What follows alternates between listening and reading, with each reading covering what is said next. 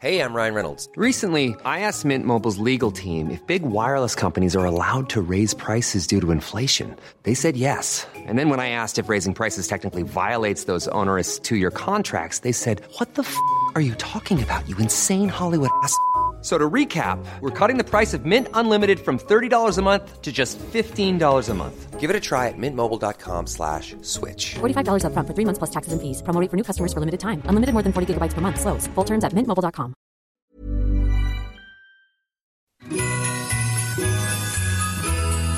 Déjate conquistar por los gratos sentimientos que esta Navidad trae para ti. La paz, la gratitud y el amor. Felices fiestas. El Heraldo Radio.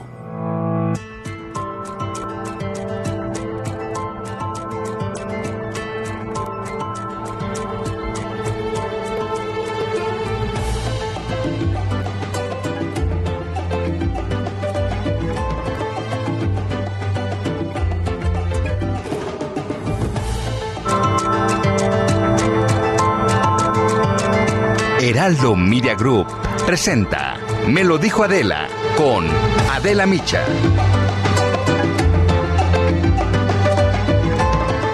En el 2011, el presidente de Chile, Sebastián Piñera, criticaba a los jóvenes que protestaban para exigir educación gratuita y ayer recibió a uno de esos líderes estudiantiles porque va a ser quien lo va a suceder en el poder.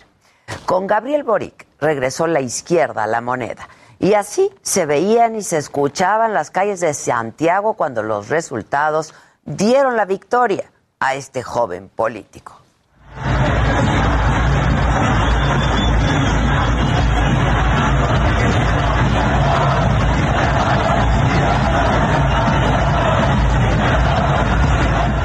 Gabriel Boric ganó en las elecciones de Chile el domingo, pero su llegada al poder no puede entenderse sin la revolución de los pingüinos del 2006, este movimiento estudiantil que impulsaba el derecho a la educación gratuita y por el estallido social de agosto del 2019, cuando miles y miles de jóvenes comenzaron a protestar por el alza en las tarifas del transporte público.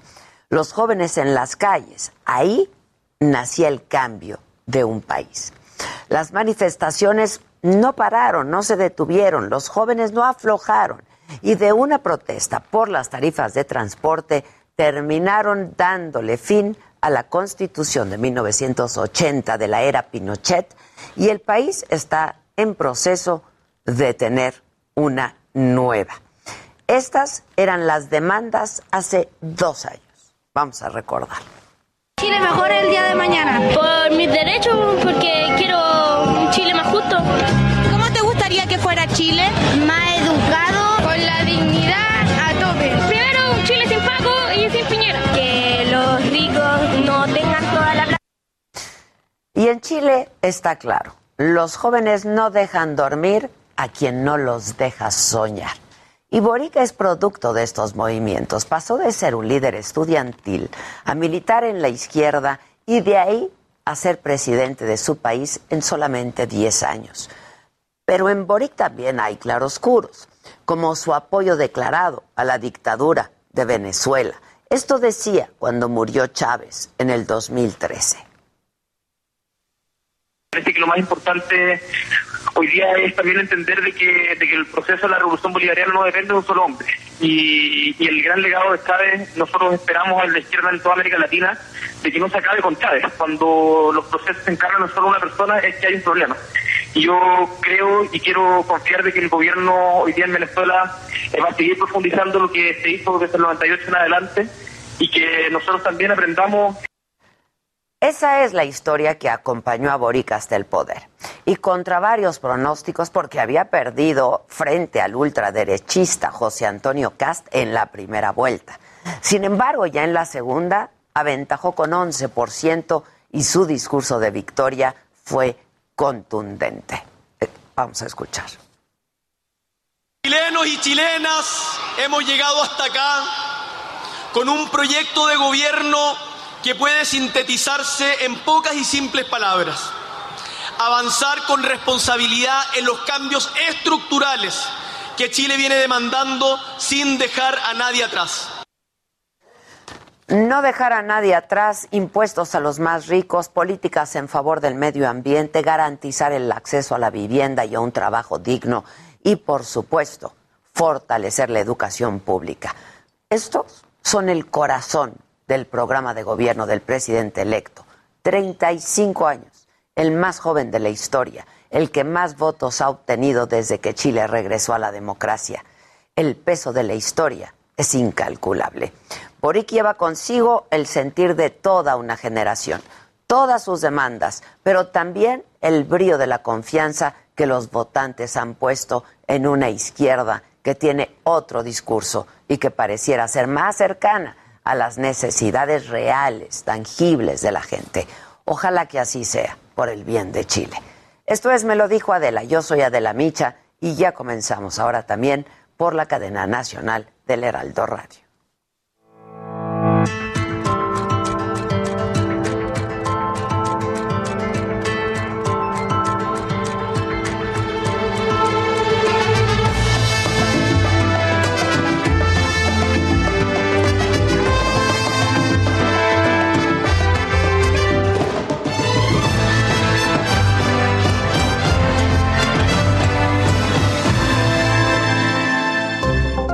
La variante Omicron de COVID-19 se extiende mucho más rápido que la Delta. Puede contagiar a personas ya vacunadas o recuperadas de COVID.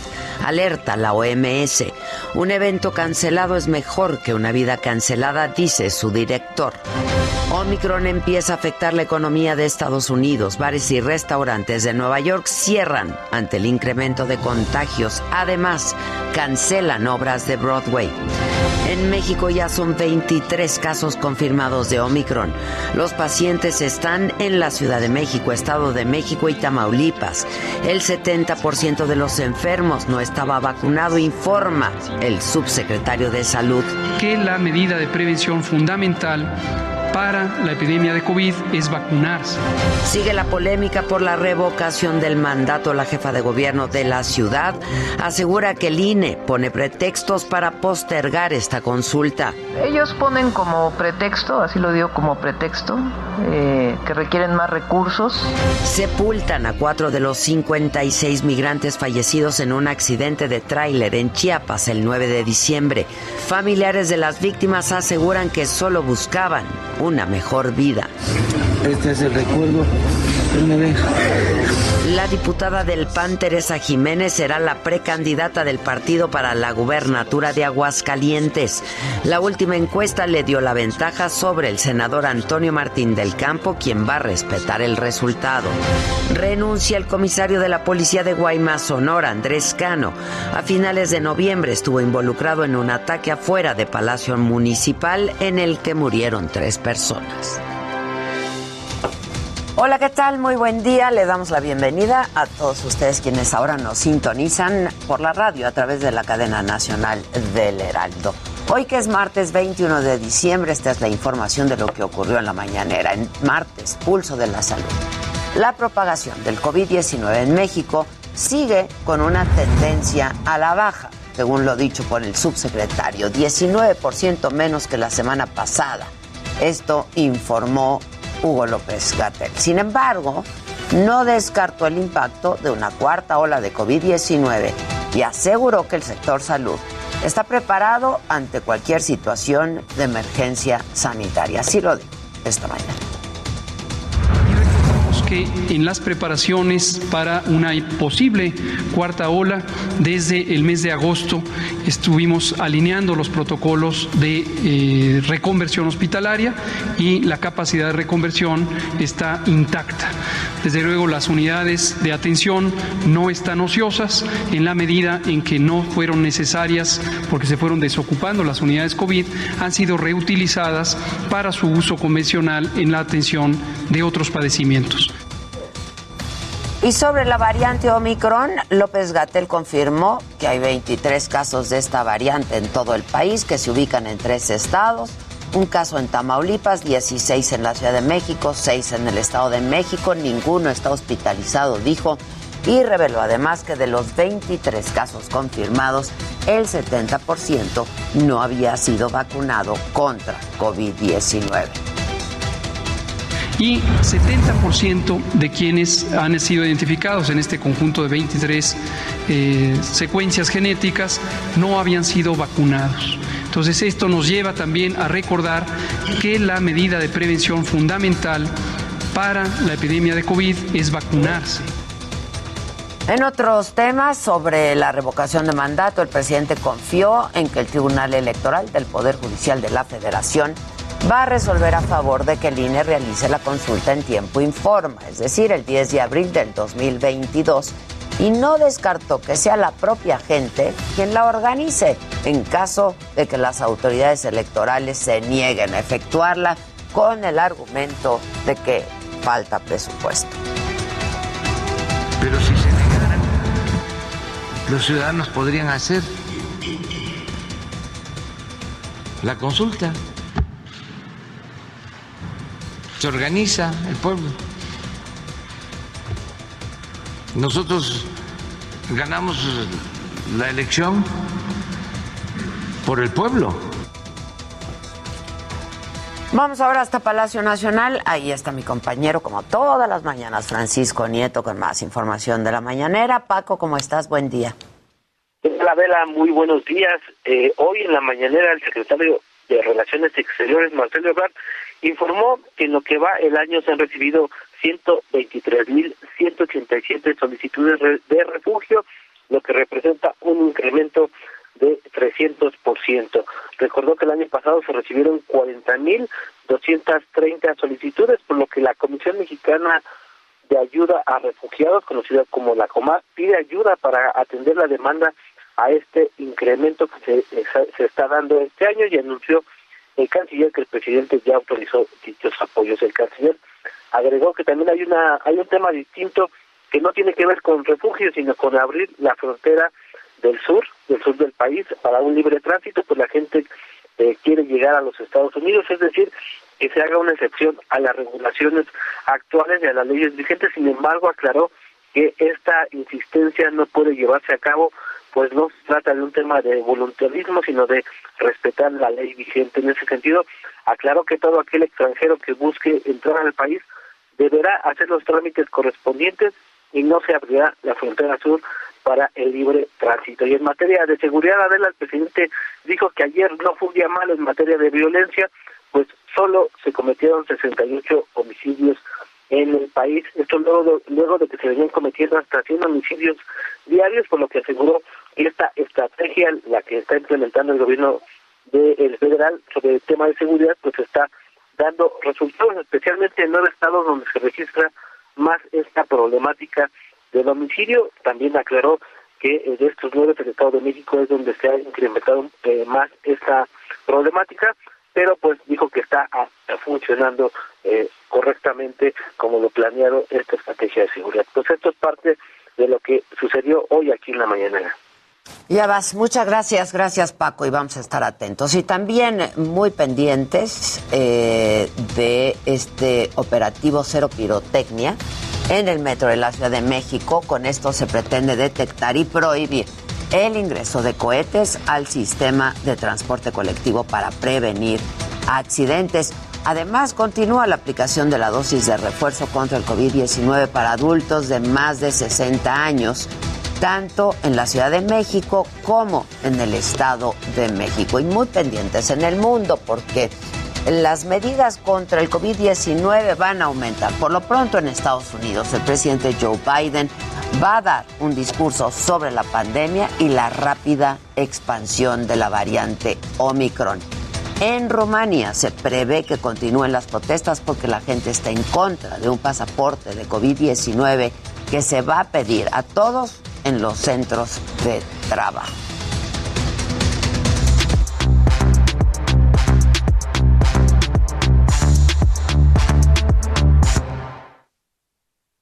Y bueno, pues para quienes solamente nos escuchan, bueno, hola radio todo. Hola, hola radio. Buenos días radio. Para quienes solo nos escuchan, estamos todos ya aquí sentados a la mesa, la mesa está puesta y tenemos pues mucho más de todo. Mi Jimmy, me llegó este disco de Carlos Marín, Ajá. este, que estaba por salir en México. Ah, ah, qué fuerte. Caray, sí, es una cosa muy triste. A ver, ¿lo puedo ver? Sí, te lo paso. Es- son dos discos, es doble. Y me dicen que de veras es una joya. Me acaba de. Me acaba de, de llegar. ¿En dónde? Ah, este. Me acababa de llegar.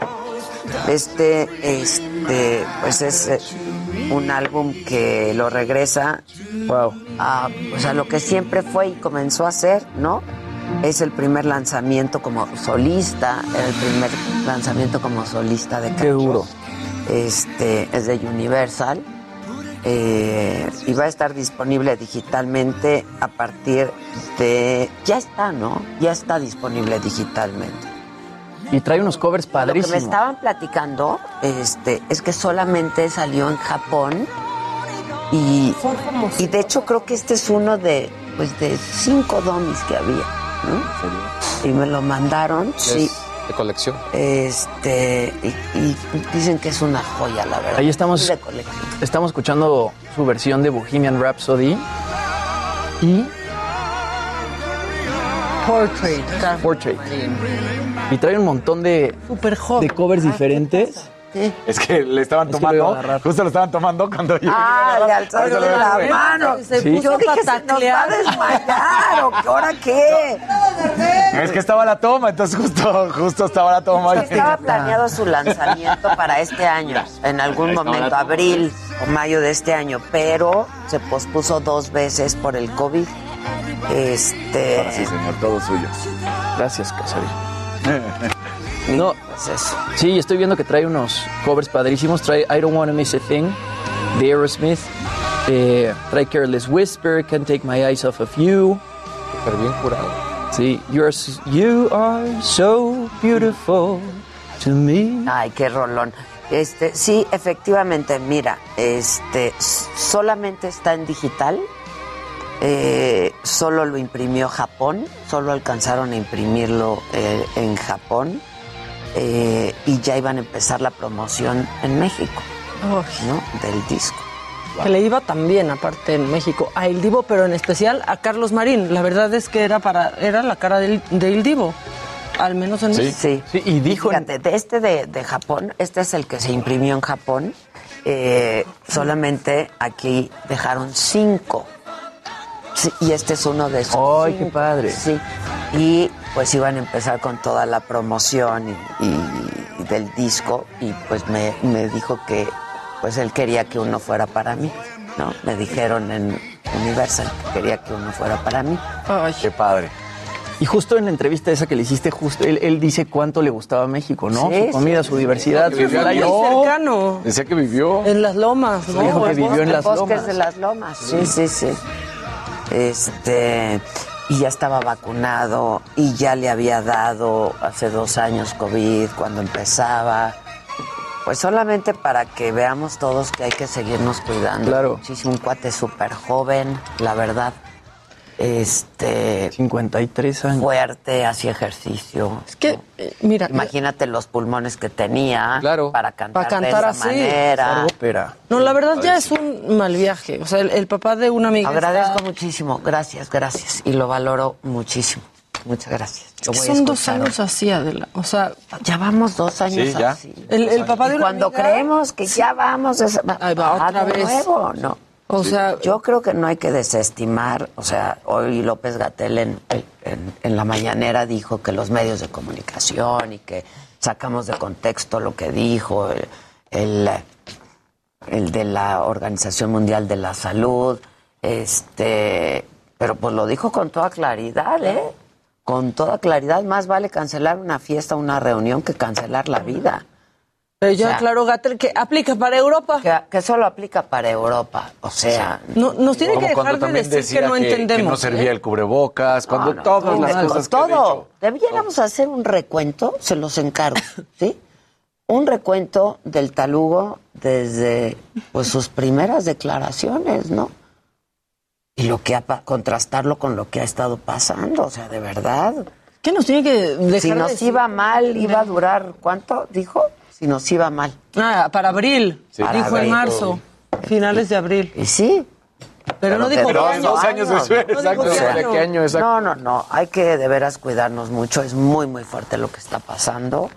Eh, y luego hay otros virus. A mí me dio otro virus que, pues, evidentemente te debilita, te baja las defensas, ¿no? Y, y eso, el que te dé uno no significa que no te dé otro. Porque además estamos en las épocas justamente Claro. la influenza, la gripe. La y influenza, la gripa, la, De hecho, la OMS dijo que habría, habría que cuidar que alguien no se infecte al mismo tiempo De Delta y y de- de, Omicron. de- ah, porque ahí pueden hacer Es que una no es excluyente. mutante. Que te dé un virus no, no, no, no inhibe que te dé otro, ¿no? Al contrario, te- porque te bajan las defensas. No, y además también invitar a la gente que nos ve y nos escucha, que obviamente pues eh, esté checando la información, porque honestamente desde que inició esto, los mensajes han sido muy cruzados.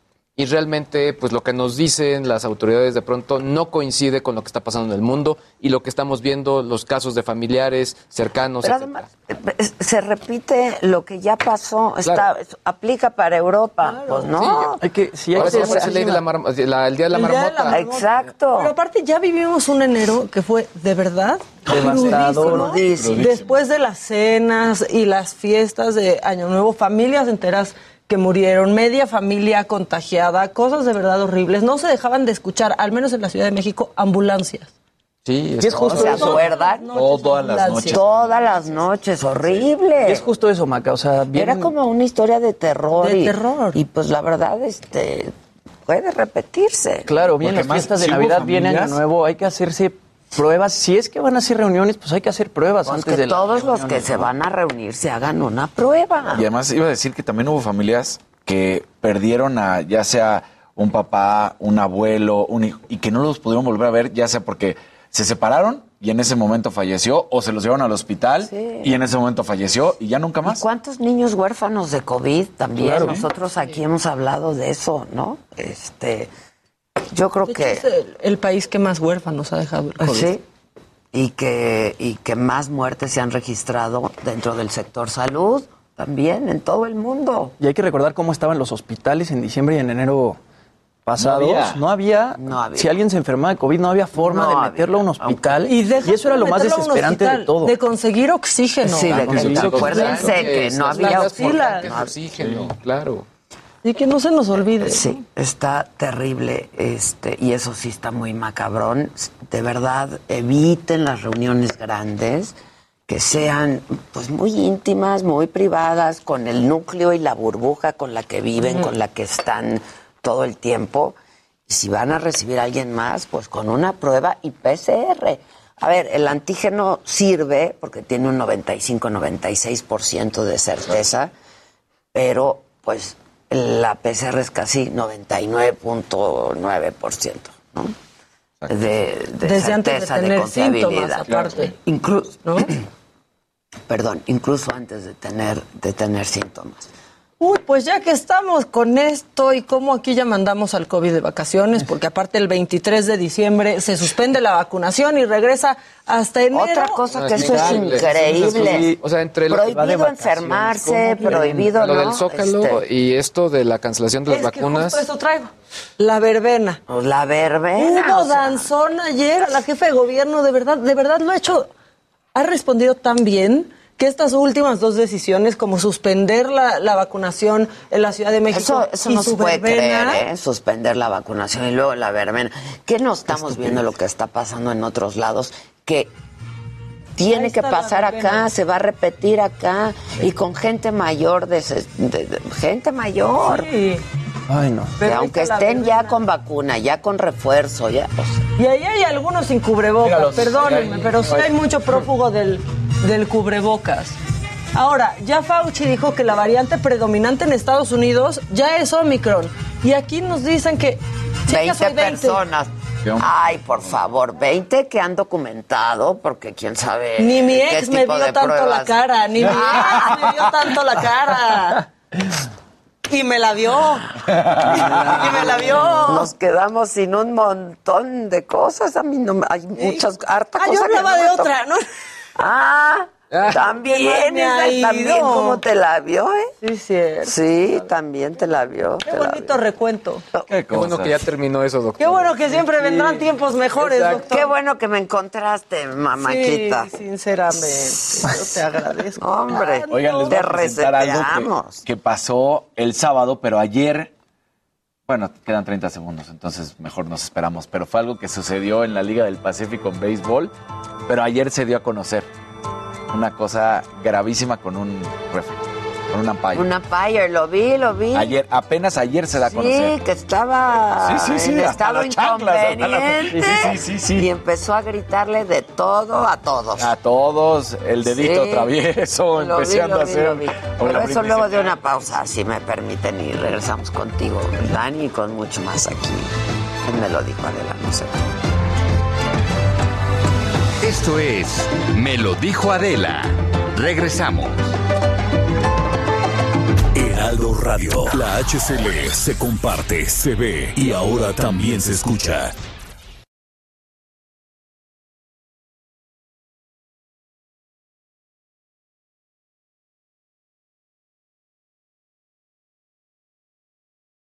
Heraldo Radio. La HCL se comparte, se ve y ahora también se escucha. Regresamos con más de Me lo dijo Adela por Heraldo Radio.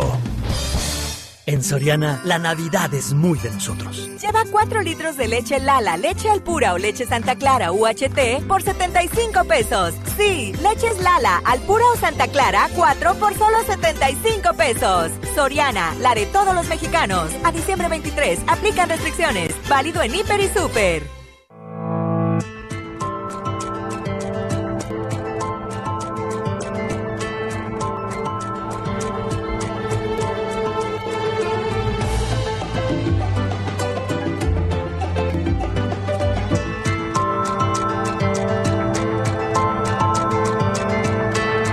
Continuamos en Me lo dijo Adela.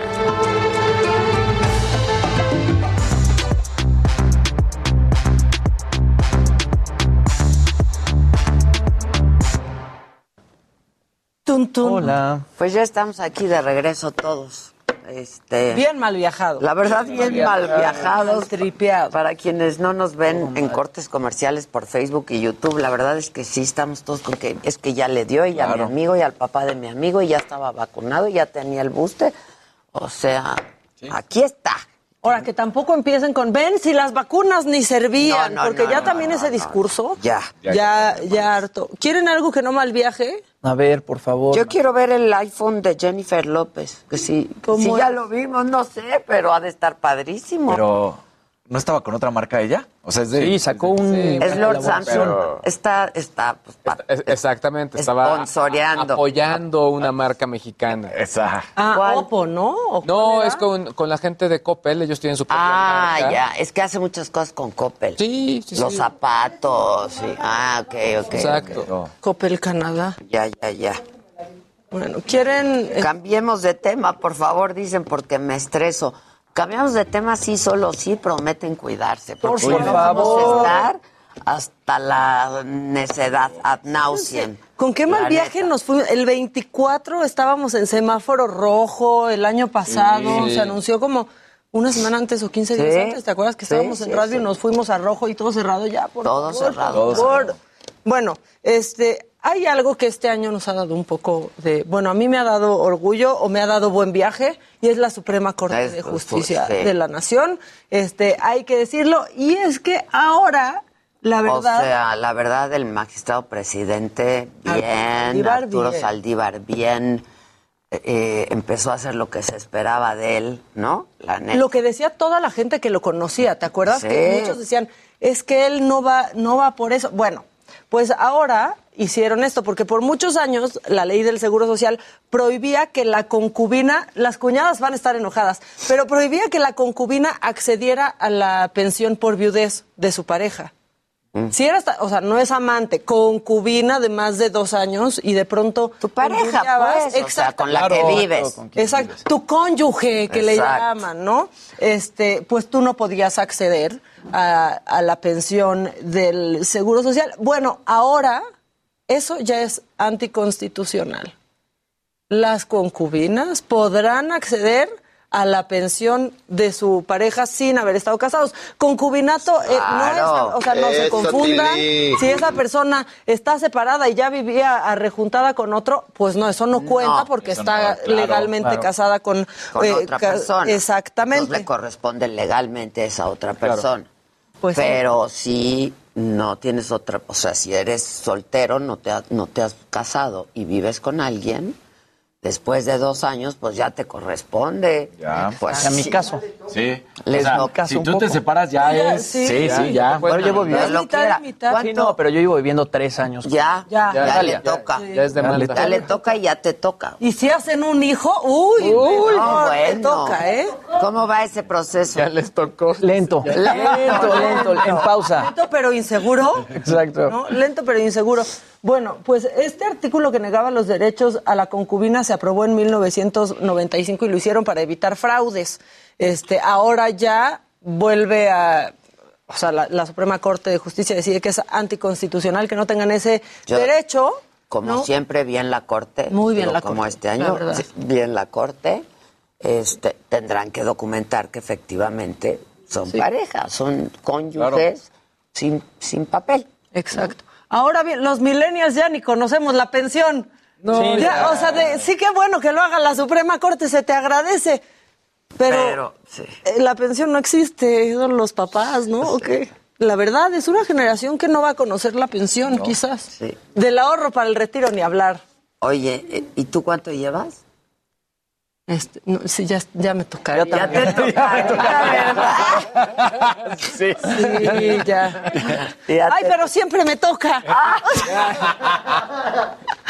Siempre paso esa barra, siempre me toca. Fíjate, sí, siempre pasas No, la o sea, barra de los, de los, Mira qué estable, fíjate. de los dos o de los tres. De los dos. De los dos.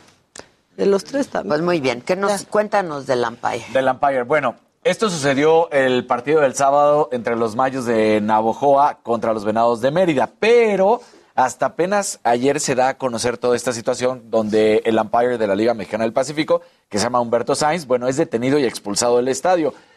En el primer video, o bueno, vamos a ver, ahí está, no, aquí es cuando lo van a sacar. Aquí es cuando ya llega la gente de la misma policía a sacarlo porque no quería además irse. Y tal cual, así, detenido. Detenido, se lo apañan y lo sacan. Pero vamos a ver cómo está primero. Ah, a Porque empieza a ver al cielo, no puede mantener la vertical. Ah, O sea, este si le hacían ahí, a ver, camina en línea recta. Nada, mira. cuatro, hágame un cuatro. Mira, ahí está. Está viendo el cielo, ve. Es el que está atrás del. Es el que está viendo al cielo. Ah, sí, sí, Está sí. viendo al cielo. De repente ya como que hay. ¿Y para dónde? Para la derecha, para la izquierda. Y ahí empieza a pintar dedo. Estaba Ahí. borroso. Ah, empieza a pintar. Ajá, y entonces que se va para este La lado. Britney señal. Y luego se va para el otro lado. El dedo Y ahí le está pintando dedo. El dedo majadero. El de, la Britney señal. Ajá, No, la- la Britney señal, sí. Empezó a agredir a los mismos beisbolistas y, claro, a la afición. A la afición. A la afición. A todos. A todos. ¿Qué le pasa? Entonces, bueno, pues después es cuando vemos que entran los policías y lo sacan y se lo llevan. Y ya la, la misma Liga del Pacífico da un comunicado donde dice que siempre van a enaltecer sus valores como institución, que pues lo que sucedió este domingo 19 en el estadio Teodoro Mariscal de Mazatlán, pues se ha decidido separar por tiempo indefinido de su cargo al Empire. Entonces, bueno, terrible, pero pues sucedió. Ahí está, mira, y ahí vemos cómo se lo llevan que no quiere, que no quiere, y de repente, ah, no, pues ahora sí. Pues no, Déjenme, ¿cómo estoy no? bien. Eh, no, doblado todavía trata medio de luchar, no, ya, ya cuando te someten de esa manera ya no hay más. Él está peor que tú. Sí. Pues, ¿qué hizo? ¿Fue a la posaga o qué? La posaga. Es que este cuate quería decir solo dos cosas. Una, ¿Cómo es? Está precioso. Una que no sabes y la otra que ni te imaginas. Que está precioso. Eso está precioso. Es una joya. ¿De eso no tenemos? Te voy a decir, pasaron dos, una que no sabes y otra que ni te imaginas. Exacto. Eh, De mí no vas a andar a... Me regañó. Yo no sé si esto se ha contado, pero recientemente hubo un enlace matrimonial que ustedes ya saben, se casó el hijo de Adela. Y entonces ahí, el gendarme Susan Yo estaba brincando que por aquí, Velando que por por, allá, producción. ¿no? Como chapulines. Y entonces ahí iba siguiéndome como una sombra y me decía, ya vete. Y yo sí, ya me voy ahorita. ¡Ah! Ya vete, no te vas a- Ay, Y Dios. yo, no, espérame, o sea, acabo de hablar con Adela que todavía no me voy a ir. Ya vete o te dejo de hablar. ¡No, vámonos! Y luego, que en esta oficina te deje de hablar, Susan, significa que te corren en dos días, ¿no? Sí, exacto. Entonces dije, dije, mira, Susan, no es, no es porque me estés presionando, Pero- es porque ya me quiero ir.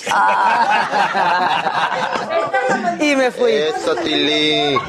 Pero sí va a ir en vivo igual. ¿Ves? No. No. Claro que no, se me No. jugó durísimo, la verdad. Siempre te vas contra la bonita, Susan. ¿Y aquí? Y yo muy digna. Decía, ya vete, y volteaba con Paola y decía, es que hazle entender, Paola. Y Paola, ya se está enojando Susana. Y yo, ¿y tú qué te, te- te pones del lado de Susana? Y entonces me iba escondiendo entre las bolitas que bailaban Es y que atrás tenía de que ti. llegar al programa. Y mis respetos, ¿eh? Levantó el evento aquí. Tenía Muy que bien. llegar al programa. Y, y se llegó. Y se llegó. No me acuerdo de ese programa, pero aquí estoy. Porque se informó, se informó. Se informó. Exacto. Aquí estuve de cuerpo presente, no de mente, pero de cuerpo sí. Oigan, Mauricio Sánchez Navarro, que es un fan del programa, me escribió por Instagram y hace unos días nos mandó unos regalitos. No me digas. Uno para Maca. Ay, abre, abre, abre, mamá. Otro para Ade. ¿Qué será? Y otro para mí, no sé qué. Disculpen, no les Le, tocó. le fa- le falló el cálculo. ¡Ay! Un retrato, ¿qué les hizo? Mira. Eso. Está Adela, Eso. Tili. muy preciosa. Órale. Y yo en mi tres cuartos ya con... ¿Y qué dice? Dice algo atrás, ¿no? Dice algo atrás. Dice, ¿es doctor? No, no es cierto. Dice. No, tiene muy "Con bonita todo- letra, ¿eh? Con todo el respeto y cariño para la macabrona de Me lo dijo Adela. Mauricio Sánchez Navarro. Ay, se agradece. A mí me puso para la mejor periodista, para la mejor entrevistadora, para la mejor comunicadora, para el mejor programa matutino, para la mejor de todo. Adela, muchas gracias. Eso. Eso. Gracias, Mao. Y el mío está un poco atrevido. Creo que le hacen una ¿Se invitación. te ve la ingle? Le están haciendo una A ver, invitación. a alguien. entre piernas. Retrató la entrepierna. ¡Ay, Dios! ¿Qué tal? Pero viene una... Dos manos de un hombre, pues entre la O sea, entrepierna tu de una mujer. Sí, sí, sí. Y dice, vamos. para el Jimmy, bebé, bo- bebé bonito de Adela. Kiukwai también, niño bonito de Adela. Jimmy, que sea la presentación de su espacio entre piernas. Esta es una réplica del original. Vámonos. Mauricio Sánchez. Y a mí me mandaron una posdata. Posdata. Posdata, Para ¿qué que dice? no se vayan a sentir próximamente Vergadgets y de portero. Eso. Vayan a Si sentir. así estuvo en la entrepierna, Vergachets, no quiero preguntar. Yo también dije, ¿cómo va a estar el Vergadgets? Sánchez Navarro. Qué padre, muchas gracias. Sánchez Navarro Ah, de lo voy a poner la en la oficina. Está padrísimo. Sí, está fregón. Mira, ahí está. Que de hecho vamos a tener nuevas oficinas próximamente. Con tu ratita. Con tu ratita. Mi ratita ratita. que se cuelga. Es- es- ese debería estar en los mejores del macabro. ¿Les tocó? Sí. Es una maravilla la ratita. bien, Oye, muchas gracias, Mauricio. Qué padre y qué talentoso eres. La verdad. Y Muchas gracias, Mao. Gracias, el Mao. Padre. Muchas gracias. Y luego, Oigan, pues vamos con los trending topics rápidamente. A ver. Eh, algunos temas que ya hemos eh, platicado, rayadas, obviamente por todo lo que nos compartía ah, Dani. Omicron, digo, ya. Ahí. ya- ya Eh, pero este último me, me- me interesó bastante porque el tercero es Andrew Garfield. ¿Por qué? Porque obviamente con todo el tema de la, de la nueva película de Spider-Man, se habló mucho y se criticó mucho cuando él estuvo haciendo The Amazing Spider-Man, que no fue el mejor eh, Peter Parker, que no fueron las mejores películas, pero que ahora al incluirse estos nuevos personajes y darle otro sentido a, a lo que se hizo anteriormente, pues ya los fans dicen, pues es que ahora sí entendemos por qué en ese Peter Parker actúa así y queremos la tercera película. Entonces los fans están empujando muy fuerte para que regrese Andrew Parker en una propia Garfield. película. Andrew Garfield a Garfield, perdón, Parker. perdón, Andrew Garfield, para que regrese a una tercera película de, en este caso, como se llamó su serie, Amazing Spider-Man. A mí sus pel- las películas de ese Spider-Man sí me gustaron. El que no me gustó tanto fue el, el Electro, el malo que era con este Jamie A mí se me hicieron un poquito como más como más de flojera. A mí, eh, digo, yo, mucha gente no está de acuerdo con Tom Holland. Ah, Digo, no sé, será porque entrevisté a Tom Holland y me cayó muy bien. Como que me cae muy bien su Peter Parker. A mí el original, Tobey Maguire, a mí me gusta muchísimo. Eh, y bueno, de hecho dicen que es el mejor, ¿eh? Tal cual se ha calificado como el mejor en esta última serie. Y Adela y yo volteando. esta mesa de debate. La profundidad. Exacto, exacto, exacto. Pero bueno, los tres trending topics del día de hoy. Ándale. Pues nosotros queremos este, compartir con ustedes un adelanto de lo que fue nuestra posada de fin de año en la sala. Y te me lo digo.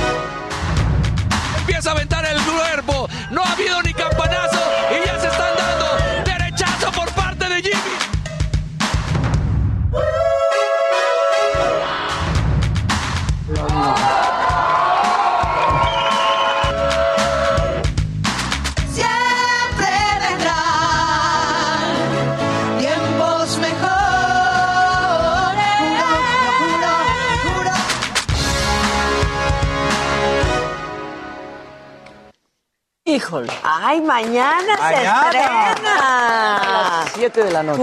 Tienen harto trabajo de edición, muchachos. Harto trabajo. edición. Alguien no va a dormir. Sí. Es muchísimo. Está anunciado, a las 7 arranca, nada de que... Mañana tienen 24 horas. Si render está pesadito. ¿Eh? Se render. Tiene como 36 horas. Es que hay mucho material, hay un chorro de material. ¿Cuántas horas de material? Y luego hay material en los teléfonos, en cinco celu- cámaras, bueno, eh, que estaban montadas justo en, en el set, más teléfonos. más teléfonos. Hasta cuando se subió Kevin al ring a boxear, y- entonces yo ya me encargué de la cámara y yo andaba con la cámara. Sí, claro, te Sí, vimos, sí. te vimos. Oigan, todos los que tengan imágenes en sus celulares, pásenlos, ¿no? Al Chalini. Rólenla. Porque han de tener, pues, otra perspectiva también. Yo me olvidé de mi celular. Yo también. Creo que ni lo, dejé. agarré. Yo lo dejé. Yo lo que tengo es porque sí me se le está pasando bien, nivel celular. Eh, exacto, exacto. Se los aviso, amigas, dense cuenta. Exacto. sí, la neta. El que está en su celular es el que no se la está pasando nada, ya está peleando con alguien. Exacto. O sea, seguro. Ya está peleando con alguien. Qué padre. Pues no dejen de ver la posada. Se van a divertir mucho. Van a ver tres programas de la posada. Este. Y lo- yo creo que lo van a disfrutar mucho, tanto como nosotros, la neta, ¿no? Sí. Y van a Yo conocer a todo ver. el equipo que hay detrás del programa. Claro. También está padre. Que esperan que para el próximo año invitemos a la gente. Pues nosotros también, pero el COVID no nos ha Díganle a permitido Omicron. hacer. Sí, sí. La A si neta. Miren, la verdad, si le año. preguntamos a Gatel, si nos deja. Claro. Pero no quisiéramos preguntarle a Gatel. Sí, Él no. siempre ha dicho, claro, Lo que te ¿no? diga Gatel, haz lo, Lo contrario. contrario. O sea, no hay, no, no hay pierde. O sea, es, co- es lo único que hace que funcione lo que dice Gatel. Exactamente. Esa lógica. Exacto. Ahí les va. Y también lo que diga Miguel Bosé, hagan lo contrario. Sí, Y es que también. otra vez, ¿Otra vez? Fijo, ¿Por otra qué? vez salió Miguel Bosé a hablar. La última vez que lo pasamos aquí, le iban a hacer una entrevista y los entrevistadores traían tapabocas y se le dije, enojó. pero quítense el cubrebocas, que siento que me van a saltar. Bueno, pues ahora tuvo una entrevista en el programa argentino A24 y volvió a hacer comentarios ahora sobre la vacuna y sobre Omicron. Vamos a escuchar qué es lo que dijo Miguel Bosé esta vez. La verdad, lo que está pasando y lo que se ha planteado es un genocidio planetario. Y eh, obviamente eh, se, se quiere, o las clases poderosas requieren el control del resto de la humanidad para que sean siervos y en el futuro prácticamente, como dice el final de la Agenda 2030, no poseerás nada, no tendrás nada, pero serás feliz. La verdad es que nos quieren matar a todos con esas vacunas que no son vacunas, que son experimentos génicos. ¿no? Deberíamos dejar ya de llamar vacuna a esta cosa eh, que es un veneno y que obviamente no, no hace nada más que caus- cau- causar daño día tras día tras día a la población alrededor del mundo. No manches, Híjole, Miguel no, Bosé. Miguel, por. Híjole. Ya está muy disparatado todo lo que está diciendo. Nos no, quieren matar a todos. nos quieren matar a todos. Esto es un genocidio planetario. Experimentos génicos. Para que el 2030 nadie tenga nada. Eso es lo que estaba diciendo. Oigan, este, dicen ustedes pidiéndonos que nos cuidemos del virus y hacen sus posadas. A ver. Hay muchísimas pruebas de Pero que hubo pruebas. Sí, ¿no? pero además, a ver, somos los que nos vemos todos los días, nada más. Exacto. Se hicieron pruebas antes de entrar, a la llegada, que también está documentado. Por ahí, si quieren, lo pasamos también. Antígenos, PCR. Antígenos, PCRs, todos estamos vacunados. Este, y bueno, pues somos los que trabajamos diario y nos vemos diario. Y además, si me deja sumar, no solamente para la posada.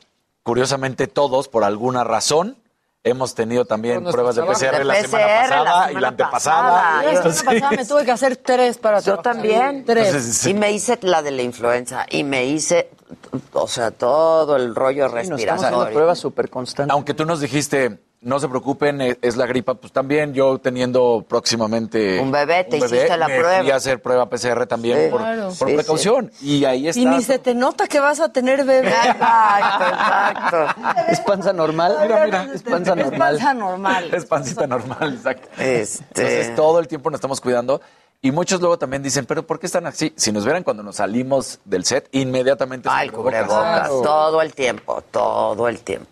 En el coche cubrebocas, aquí cubrebocas, este, pues tomando todas las precauciones. Yo no veo a nadie No, yo tampoco. Más Desde que- antes del COVID, pero. a, a mi burbuja. Bueno, yo desde, desde que nací casi, güey.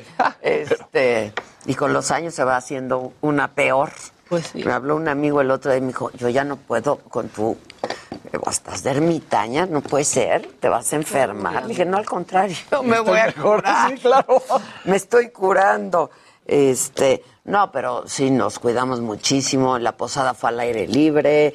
Este, todos los meseros se hicieron la prueba, todos los meseros tenían cubrebocas, todos los, los, o sea, la hacienda, Galindo Fiesta Americana, pues con todos los protocolos de salud, todos los protocolos de salud, ¿no? Entonces, este, Y también, o sea, pues es, es lo que trabajo, no crean que es estamos solo haciendo justo Exacto. lo que les estamos recomendando que hagan. Sí, siendo congruentes. La verdad, siendo No, congruentes. y no olvidamos que es, es un programa especial, o sea, no fue solo que hicimos Sí, una fiesta. Hubiéramos podido no hacerlo, pero quisimos cerrar nuestra temporada como lo hacemos cada año en saga con todos los protocolos y todas las precauciones tomadas. Este, pero sí, yo te dije que, o sea, yo nunca me hubiera atrevido a venir a trabajar porque si me sentía mal sin haberme hecho la prueba de COVID, la PCR, me hice la de la influenza y les dije, es un resfriado. Y Claro. eso es, un Porque resfriado también- muy fuerte, un resfriado al fin. Es muy bueno que lo hayas hecho porque también lo que decíamos hace rato, ya, ya nuestro nivel también a veces de psicosis de me duele un poquito la cabeza. olvida que- Ay, no, es que ya, no, No, no, no, no, COVID. no, la gente le da gripa. la gente- Nos dan gripas, nos dan Sí, o sea, no- Dolores de cabeza. catarros. Ya nos olvidamos de que nos daban gripas. Claro. Ahora te da una gripita y dices, híjole, ya estoy No, contagiado. déjate y- una gripita. Me siento cansada. Exacto. Es síntoma. O sea, exacto. O sea, me siento bien, pero, pero muy cansada. Híjole, síntoma, rápido, prueba. Yo me echo, no sé cuántas pruebas, 100, Fácil. más de 100. No, más. Más de 100, mucho más de 100, Completamente. sin duda. Pero bueno, pues eso, quisimos compartirlo con ustedes. Lo hicimos sí como, como trabajo, pero como siempre disfrutando mucho lo que hacemos y claro, divirtiéndonos con el único afán y con todo el ánimo de que ustedes al verlo se diviertan también. Mañana en la noche, miércoles 7 de la noche, por la saga, una, un primer episodio de esta posada. ¿Algo más, Está bueno. mis niños? También. Sí, Exacto. todo. Todo estaba sanitizado. Todo, aunque hubiese sido al aire libre. Sí. En fin, Este, Eh, Norma dice, saludos a todo el equipo desde la oficina viéndolos. Lo malo es que mucha gente en la calle ya no trae cubrebocas. Eso es verdad, ¿eh? Eh, da tristeza, la gente está preocupada, da tristeza oír la situación de México en- en- ante el COVID, sobre todo el lujo que se dan las autoridades para suspender la vacunación durante los próximos días. Mientras tanto, en, en Alemania se desperdician vacunas diarias. Eso es increíble. Increíble. Pero además ahí están las vacunas. Claro. Y es lo que decíamos ayer. O sea, o sea, según lo que se ha informado y los reportes que dan todos los días, hay 50 millones de vacunas que ahí están. y tienes a la gente con el tiempo para hacerlo. Sobre todo ahora. Claro. Sobre todo ahora. No, eso es imperdonable. Porque aparte ya vieron lo que dijo la OMS, que, que va a ser endémica esta enfermedad hasta el 2024. Por lo menos, una, sí. una gripe. Aunque el doctor Macías, que se ha convertido en una voz muy autorizada, ¿no? Dijo que para él será en 2023, como sea, falta un año. Exacto, como O sea. falta un año. Este. Juan Ramón dice, yo tuve mi fiesta de fin de año y a todos ese mismo día nos hicieron la prueba y fue en el aire libre y de igual manera los meseros con cubrebocas y con pruebas de COVID. Igual que nosotros. Dice, por mí que se quede el cubrebocas para siempre. Pues sí. ¿No han visto a sus Yo ya quiero que todo el mundo use cubrebocas. De hecho, cuando tú ibas a Japón antes, la Todo gente mundo. No, eh, yo creo que Y así los como guantes, y el anteriormente llegó el gel, el cubreboca llegó para quedar. Eh, Sí. Sí. O sea, la gente que ha librado el COVID, ¿no? Sí, ha sí me ha dicho de, llevo casi dos años sin que me dé una gripa. Exacto, por el, El cubrebocas. cubrebocas. Por el cubrebocas, claro. hoy entras a los elevadores y sí dices, qué bueno, ¿por qué no te haríamos antes cubrebocas todos? Continúa escuchando Me lo dijo Adela con Adela Micha. Regresamos después de un corte. Heraldo Radio 98.5 FM, una estación de Heraldo Media Group, transmitiendo desde Avenida Insurgente Sur 1271, Torre Carrachi, con 100.000 watts de potencia radiada.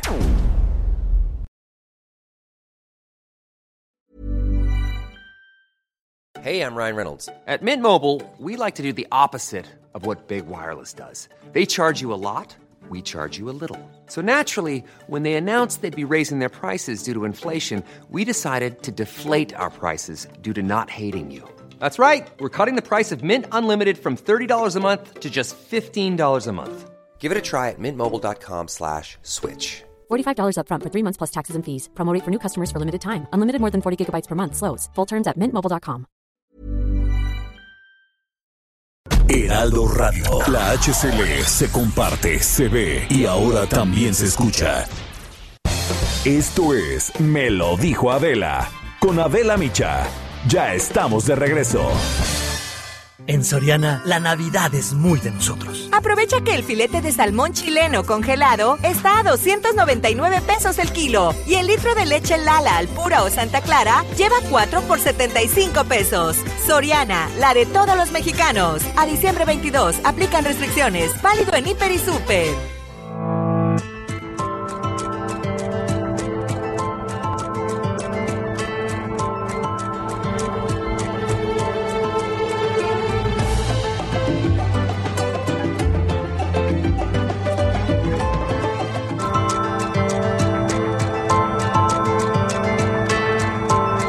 Continuamos en Me lo dijo Adela. No fue por eso.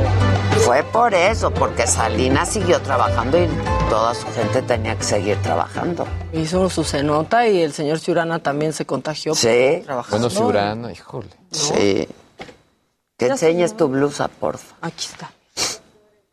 A la orden cuando quieran. La compramos juntos. La compramos juntas. Ah. En una vuelta que dimos. Hola, Loli, En una ¿cómo vuelta estás? que dimos. Había negra también. En que yo pensé que tú habías comprado. No, yo esa negra, no la compré. Y hoy que me la puse dije, ay, qué bueno que la tiene negra. Compré una camiseta. ¿no? Sí, que pensaste que, me perdí. quedé yo. Seguro te la quedaste porque yo la Y, y la uso solo cuando sé que no voy a hablar de ella ni a Exacto. tomarme fotos. Y nos vemos diario, qué Ya barbaridad. nunca la uso. La voy a dar esta Navidad. Laura dice, Adela, invita a los finalistas de La Más Draga 4 y a Pepe y a Teo y a los productores, por favor. ¿Qué tal estuvo, eh? Tuvieron un problema. Arturo Rico, gracias. ¿Qué? Fue el día que no se vi- servía esto de Amazon, los servidores de Amazon. Y no, pudi- no Ah, podían claro, ellos movieron la hacer el streaming, no pudieron hacer el streaming. para el que mucha gente había pagado. No se pudo pasar la final ese día. Y al otro día decidieron subirla a YouTube gratis. Ah. Eh, pues los que pagaron sí se incordiaron Pues sí, y con razón, pues la sí. verdad. Y entonces ya lo Tienen ver razón, ya lo pagaron, claro. Oye, dice Delfina Morelia Rodríguez Villalobos, yo trabajo en ICOM y sí hay mucha venta en línea. Por eso no platico mucho en el chat. Ah. Este. Cuenta lo que te pasó con DHL. Ah, y te tengo Ah, una sí actualización al respecto. A O sea, ver. mucha gente, pues estamos Estoy en lugar. indignada y venía mi regalo. Está, la verdad es que sí está de indignar. Mucha gente que estamos haciendo ahorita para precisamente no ir a centros comerciales. Compras en, En línea. ¿no? Y mucha gente que hacemos, pues confiar en que el servicio de paquetería que escoge esa tienda virtual va a ser confiable. Bueno, pues yo estaba esperando un paquete, ¿no? que venía por DHL Express. Ayer me llega la notificación. Yo pido todo a casa de mis papás porque pues ahí no hay pierde y siempre hay. Siempre hay ¿no? quien reciba. Y entonces me llega la notificación de mensaje de texto de su paquete llega hoy. Ah, perfecto, porque ya estaba retrasado. Su paquete ya llegó. Hablo. Digo, oigan, ya llegó mi paquete. No, no ha llegado nada. Pregunta por favor al poli. No, que no ha llegado nada. Veo la prueba de entrega, porque pues puedes ver eso, y estaba a nombre de un señor Alfredo, ¿no? No, pues que lo recibió Alfredo. Mamá, ¿hay alguien que yo no sepa que se llame Alfredo? ¿Algo que me quieras decir? No, no sé. O sea, algo que tengas que Algo que tenga que saber. No, no hay ningún Alfredo. Bueno, está bien. Hablo a DHL. Doy el número de guía. Estos call centers son una inutilidad porque en serio a veces la gente está... O sea, es un sistema que está hecho para que no te den respuestas ni soluciones en, muchos, en muchas ocasiones. Y entonces me dicen, bueno, pues sí está entregado, es que aparece entregado. Bueno, sí, pero no me lo entregaron a mí. O sea, sí lo entregaron, solo a quien no debían. Bueno, pues tendrá que esperar de 24 a 48 horas para darle una respuesta. Para darle una respuesta, Una no para recibir su pedido. Y yo, ah, te cae. Sí, puedo hablar con alguien más. Le va a decir lo mismo que yo. Pásame con alguien más. Es que no tiene caso porque le va a decir lo mismo que yo. Y dije, ok, vete a la fregada porque una se enoja. Una se enoja. Sí, una se enoja. Hoy. Ayer Juanito me colgó el teléfono. ¿Qué? ok, Pues, luego. y entonces hoy recibo una llamada antes de entrar al aire. Me dicen, ya estamos revisando, en 24 horas le damos una respuesta.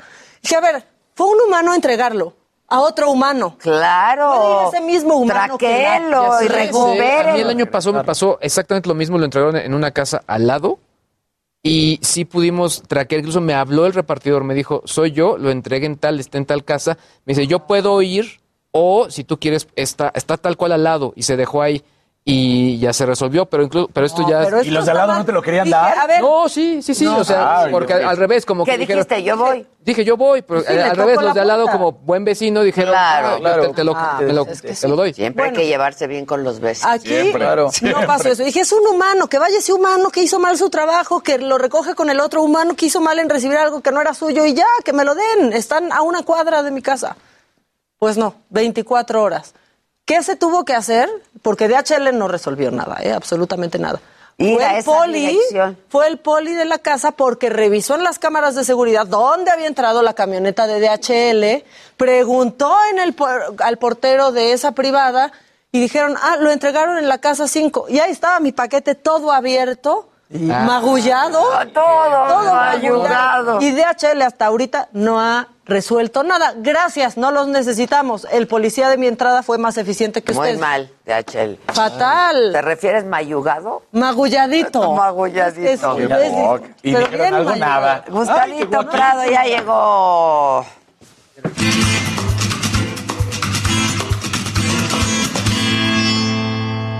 Sigue, por favor. El siguiente, por favor.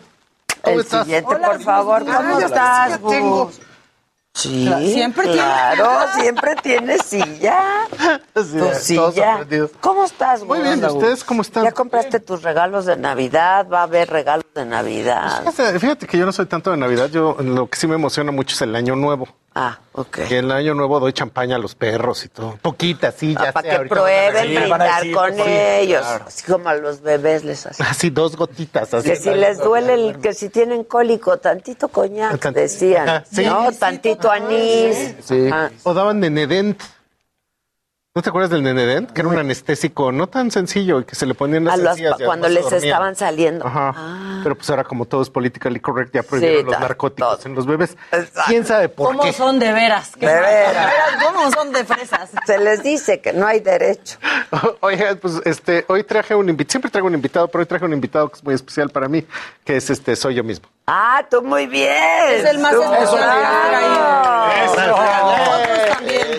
El más especial de todos. Y pues eso es porque siempre en diciembre lo que hacemos en Trendo es que preparamos las tendencias del año que viene, del año venidero.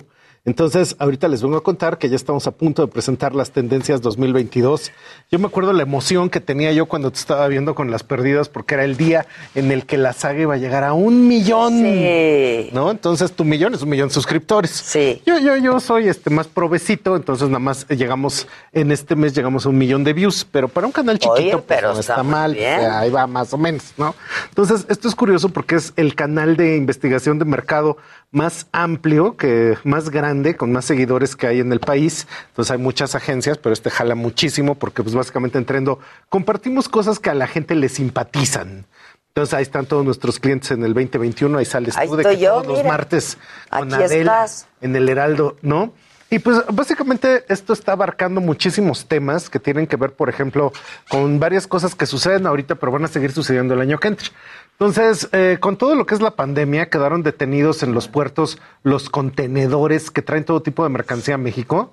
Y con eso lo que pasa es que ahora que ya se está abriendo todo, pues hay sobredemanda de containers. Y esto provocó que el container que te costaba mil dólares, ahorita cuesta 20 mil dólares. Entonces, mercancía que tenías parada desde hace un año tiene un sobreprecio que para nosotros es de 400 mil pesos y esto está impactando en todo tipo de tema, tecnología, mobiliario, mueste, moda, lo que sea está, es, pues es un sobreprecio. Y eso, por supuesto, tiene que ver con efectos inflacionarios que están pasando en todo el mundo y, por ejemplo, la crisis de los circuitos de computadora que pues no están tan disponibles y esto está parando inclusive en la industria automotriz.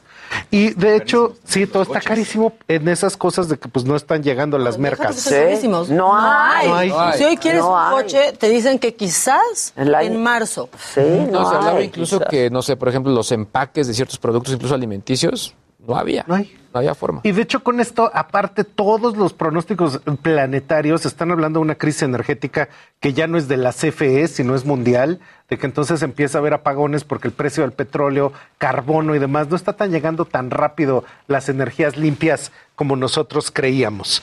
Sacó la Ibero una encuesta que se llama en COVID-19 pero es en COVID-19 y en COVID-20, de cómo le fue a México con el COVID. Y resulta que tres de cada diez familias tuvieron un COVID pues más o menos fuerte, que hubo gastos catastróficos, que de repente por familia te llegó a costar hasta 500 mil pesos. Y esto pues te da una patada así terrible. Y eso es a los que les fue bien que gastaron mucho, ¿eh? Ajá, que gastaron mucho, sí, porque hubo quien gastó más. Y resulta que ahorita lo que va a pasar en 2022 es que como que México ya no es uno, sino como que son dos. Un México rico chiquito de 28 millones de personas que funciona como este país europeo donde la gente gana más de 200 mil pesos al año por cápita y un México grandotote de 100 millones de personas donde la gente gana menos de 80 mil. De hecho, esto, así como suena, ganar 200 mil al año es más o menos un salario de 15 mil, 16 mil pesos al mes, que según el INEGI, solo 4 de cada 100 personas lo ganan en México. Y en cambio, en el México pobre, 80 mil pesos al año, esto es el salario de más o menos 7 mil y cachito, que es lo que te califica para ser base de la pirámide. Hay estadísticas bien curiosas. Esto es este Instituto Mexicano de la Competitividad, este el propio INEGI. Solo 5% de los mexicanos habla inglés en el país rico. 17% de los mexicanos tienen licenciatura en el país rico. Solo 28% de los mexicanos ha viajado en avión y solo el 10% de los mexicanos se puede ir a home office. Entonces, las realidades en ambos son completamente diferentes. Y la realidad del consumo es totalmente distinta porque muchas veces desde el país rico se dice, ay, es que en México hay hiperconsumo.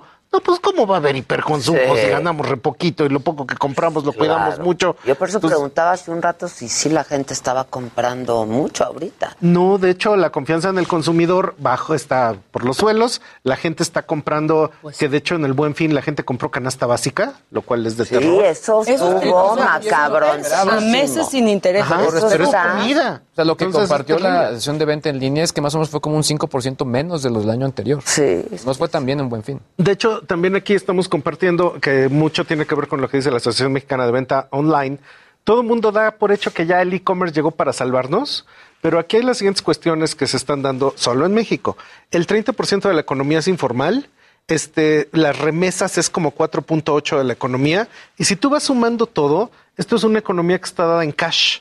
Entonces, como todo México prefiere el efectivo, es muy difícil que realmente hagamos el paso total hacia el e-commerce, como si está pasando en China o en Estados Unidos. Y aquí en la ciudad le pones un impuesto, además. Le pones un impuesto y algo que es muy curioso es que eh, todo el mundo dice, no, es que ya todo el mundo hace e-commerce.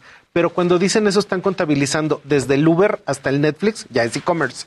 Entonces Sí, uno no dice, pero si yo Ah, compro no, nada. claro, claro. Nunca me No ¿no? DHL. Claro. Nunca No me llega. Lo de las nenis fue interesante ese fenómeno, porque también mucho de, se movían a través de grupos de WhatsApp y ese tipo de, de elementos, ¿no? Para promocionar lo, lo que vendían. Que el SAT ya dijo que no va a fiscalizar a las nenis, por cierto. O sea, bueno. Pues es que esas son economías informales de verdad de supervivencia. Qué bueno que no se metan con No, ellas. pues claro. Ahora, algo que me está pasando todo el tiempo, estamos haciendo focus groups y entrevistando a gente. Y los chavos que son muy jóvenes, de repente te dicen, es que yo ya tengo 23, ya se me fue la vida, yo ya no hice nada, ya estoy viejo.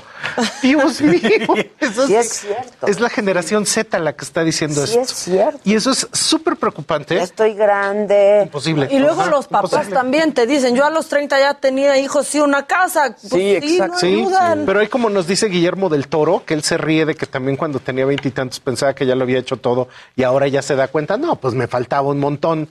Y esto un poco está pasando porque precisamente como en estas fechas, noviembre, diciembre, todas las revistas Progress sacan sus listas de 19 talentos de menos de 19, 30 talentos de menos de 30, 29 talentos de menos de 28, etcétera. Y eso, cuando uno los ve cinco años después, te das cuenta que puro cohete quemado, porque realmente esto es carrera de resistencia. Entonces, más bien es ya a una edad un poco más avanzada, a lo mejor 30 ya es una edad Claro. avanzada, cuando empiezas a ver realmente los frutos de lo que la gente hizo en el transcurso de su juventud. Y eso también pasa un poco porque estamos acostumbrados a que de repente basta con que alguien se pinte el pelo de verde para creer que con eso ya es notorio, o basta con que alguien esté muy enojado en sus redes sociales para que pensemos lo mismo. Eh, resulta que hay un estudio que acaba de salir que más o menos con la pandemia, cada mexicano, yo, yo soy el primero, ¿eh? y yo estoy en la estadística, cada mexicano subió más de 8 kilos. Entonces yo aquí los traigo, este, ya me urge que se vayan, estoy a punto de inscribirlos a la universidad, yo no he podido hacer como Luis G.I.G. que se vayan. Y resulta que en promedio México subió por todas estas cosas 650 millones de kilos. Lo cual es eh, bastante. Uja. Qué dato. Ay, bueno, por lo menos 650 juntamos millones. Yo puse ayer un meme de Spider-Man, pero. No, es de horror, ¿eh? Sí, este es de horror. Es de horror. Y una cosa que pasó es que fuimos de copiones con lo del full frontal, el etiquetado frontal en todo, porque se lo copiamos Sí. a Chile, pero todos los estudios en México están viendo que aquí no funcionó. Que es más, la base de la pirámide prefiere que tenga muchos octágonos porque piensa que si dice que tiene tanta grasa, tanta azúcar, tanta Te va a hacer bien. te es más nutritivo. O sea que por lo menos te da más energía. Entonces fue contraproducente y básicamente nada nos detuvo, pero eso sí, en el camino ya mataron al pobre osito bimbo, entonces nos dejaron desbimbados. Y llenos de etiquetas los productos. Sí, llenos. Y una, eh, siempre estamos pensando así como en perspectiva. ¿Tú te acuerdas del Mauna Loa? Claro, el Mauna Loa. No, el Mauna Loa era... El restaurante que estaba. Ajá, el restaurante que estaba ahí. Ahí está, claro. Era un restaurante polinesio. Ah, y entonces te bailaban las hawaianas y te daban bebidas tiki tiki y todo eso.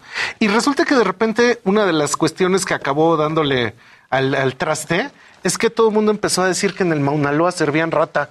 ¿No te acuerdas de ese Ay, yo rumor? supe. Todo el No mundo sabe esa Una señora que fue al dentista y le sacaron un colmillito de rata. ¡Ah, ya! Había ido a comer al Mauna Loa, pero esa es una leyenda urbana. Sí. Claro, es una leyenda urbana. Claro. De la misma manera que hay la leyenda urbana que los biscuits los hace un señor con su ombligo. Es- exacto. No sé si habían oído eso. Claro. Qué ¿no? asco, ya. Y por eso hace tiene- la masa y le pone Y- es y hace- para que se le. Hace, hace los biscuits con el ombligo. Bueno, esto viene a cuento porque resulta que los negocios de Dark Kitchen tuvieron un crecimiento apabullante.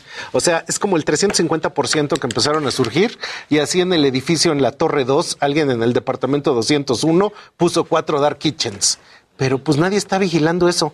Y una cosa que es muy curiosa es que así como te pasó con DHL, supongo que les ha pasado a todos, que pides una ensalada y no trae la carne y no hay a quien reclamarle. No, Ah, o, sí. o que el Uber Eats se queda Sí, con la comida. A mí sí. también me ha pasado. Entonces- que ya se entregaron. y- No, pues no llegó. Sí, y una no Sí. cena. Esto es terra incógnita porque ¿quién está vigilando? ¿Quién está viendo qué pasa en las dark kitchens? Nadie. Nadie. Nadie. Y resulta que esto es como la leche de rata que sale en Los Simpson, que un día descubren que en Springfield están este, ordeñando ratitas para vender leche, la mafia. Entonces ya pasó, y esta es una noticia de meme, que alguien pidió pollo por delivery y le llegó una toalla frita.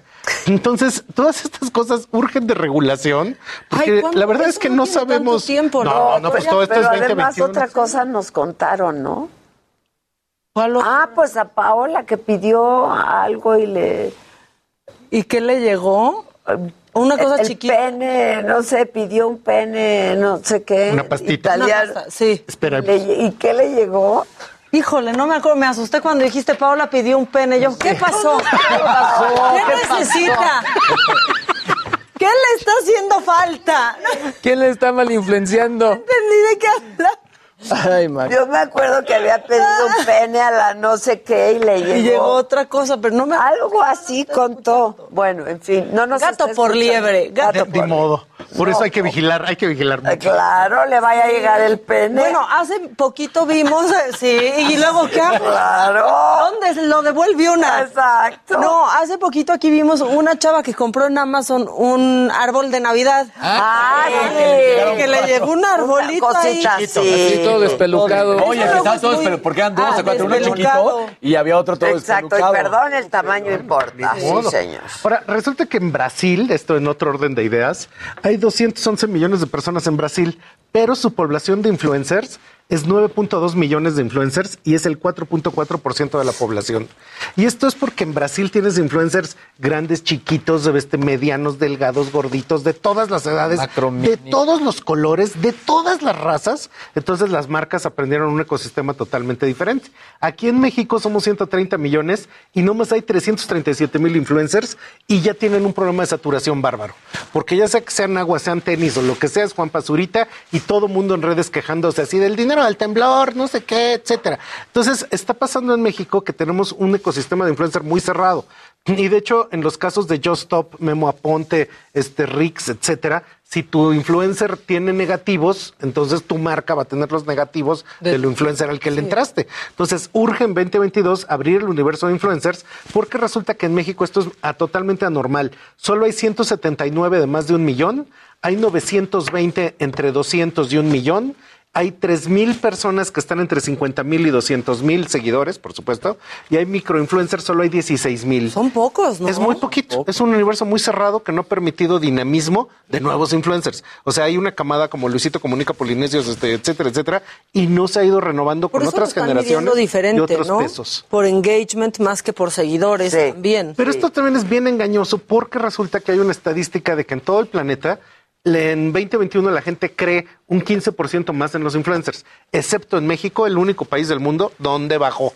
Entonces, a la pregunta de, ¿usted cree y compra cosas porque se las dice el influencer? En México hay un porcentaje que cada vez dice, no, yo ya no, porque hay demasiada saturación y tú quieres ver a alguien que se parezca más a ti en edad, que se parezca más a ti en peso y que te hable directamente. No. Cercano. Como está pasando en Brasil.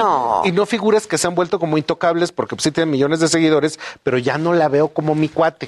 ya, no la veo como mi ley- compita. Entonces ya no te funciona no como funciona, empresa. no. o Y sea, sin no regular cosas. En el Reino Unido hay una Le ley. Meten mucha lana, ¿eh? Muchísimo. Mucha Sí. lana. Ahí hay una ley en la que si estás anunciando, por ejemplo, algún producto para la cara, hemos hablado de eso, no te dejan usar filtros. ¿Tú? Pues Porque así debe de ser, engañosa. ¿No? Entonces Claro. sale uno rasposito y entonces ahí sí ya puedes. eh, eh, Pero ahí sacan sus filtros que parece que están en un sueño. Oye, con un. ¿tú qué opinas de lo que ocurrió con lo de Pelotón? Me parece que lo hicieron súper rápido, súper bien. ¿Cómo salvas a la empresa con lo mismo que te está amenazando? Le hablas inmediatamente a Chris North. Oye, ¿qué pasó? Este, ¿quieres, ¿No nos quieres ayudar? Y el señor sale re bien, dan ganas, está simpático. Todo esto de Just Like That, el nuevo Sex and the City, que salió un... ¿Ya lo viste? Ya, claro. ¿Te Uy, gustó? Me gustó mucho. Sí. ¿Ustedes no A les gustó? Yo vi los primeros tres y me aburrió. Ah, pues es que esta me enamoré cosa- de la mujer nueva. Eh, Mira, yo las, ahora sí que son de mi edad, yo las vi al mismo momento. Y este, Yo esta también, cosa pero- de que a los 50 años uno ya no entiende por qué fuman mota en público y cuáles son los, gen- los pronombres El que deben de usar, pues creo que no, eso no es realista. No es realista. No, no es Es que realista. está metido muy a fuerza eso. O sea, porque yo sí sentí. o Sí, sea, eso está de los no hiper binarios. politically correct. Ajá. Pero de hecho, en dos días, o bueno, mañana que se va a abrir este de Matrix, también dicen que es un woke, un woke film. ¿Cómo se Entonces, llama la mujer que me encantó? Se llama. ¿La actriz? la de- La actriz. Una mulata Una guapísima. Ah, sí. que se que se lleva el fashion, ¿eh? Pero sí, se está Ahí se, el fashion. se- sí, se está pero llevando el vuelven fashion tan más Sarah central como debieran. Mucho ¿no? O sea, más. No sé, todavía en el- ¿Tú ya cu- cuántos capítulos viste? Van tres. Tres. Tres. Mañana o pasado sale el nuevo. Sí, pasado sale mañana sale la jueves. novela. Y bueno, y casi ¿verdad? que para terminar este 2022, como siempre ha pasado, la red predominante en México sigue siendo Facebook con 93 millones de personas. Todo el marketing dice, no, no, hay que pasar todo a Instagram. El problema de Instagram es que solo son 32 millones de personas. Y son 32 millones de personas que le pican hasta que se les agota el dedo, pero no están comprando porque hay gente muy chiquita. Entonces, si tú quieres llegar a las tarjetas de crédito de la generación X Facebook. y de los millennials altos, o sea, de 40, 41, 42, que es donde está el dinero, hay que entrarle a Facebook. Ahora, los productos que te venden en Instagram, yo siempre lo he dicho, parece como se ve directo. Sí. O sea, parecen como los anuncios que te ponían en la noche. Made in China. Yo sí llegué a comprar por Instagram Yo y muy mal. Sí, lo yo que me mala llegaba. experiencia. A ver, a mala llegue. calidad. Ahora, una cosa fundamental es que está pasando en esto que estaba yo hablando del e-commerce. El e-commerce en México fundamentalmente es para comprar cosas que no necesitas. O sea, no son de primera necesidad. Sí, O porque sea, Amazon entras ya es con una idea. money. Ajá. Sí. O sea, Amazon ya vas a buscar algo en específico. Es muy, dife- En muy Instagram diferente. te llega. Entres Están de scrollear. intentando romperlo con el tema del súper, pero obviamente esto requeriría que fueran entregas muy rápidas. Ajá, y eso que te dicen, no, te lo entregamos mañana, es así, esto no es realista. Exactamente. ¿Sabes? Claro. El otro día intenté comprar una tienda de mascotas y me salió un letrero. Se le entrega de tres a cinco días y yo No, pues no.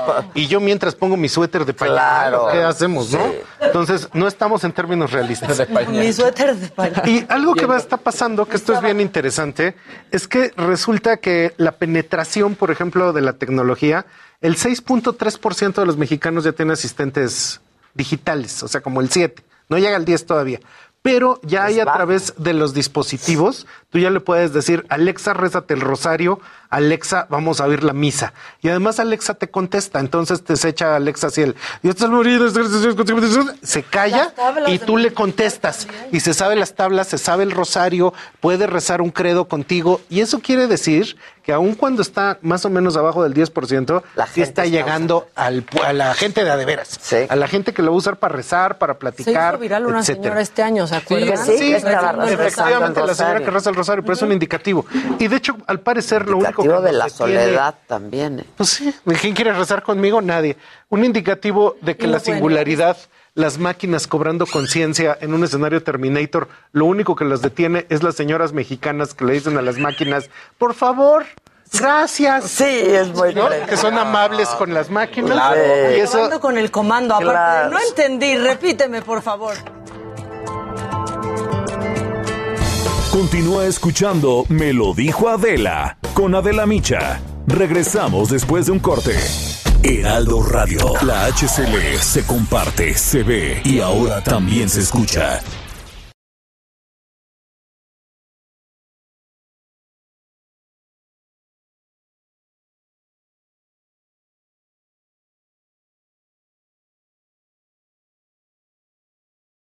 Heraldo Radio, la HCL se comparte, se ve y ahora también se escucha.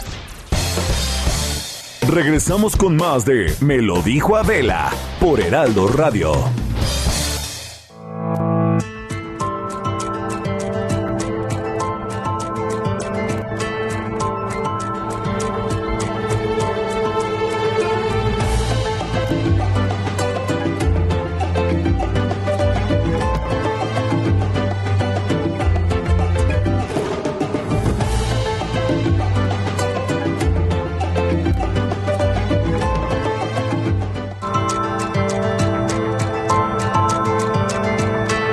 Continuamos en Me lo dijo Adela.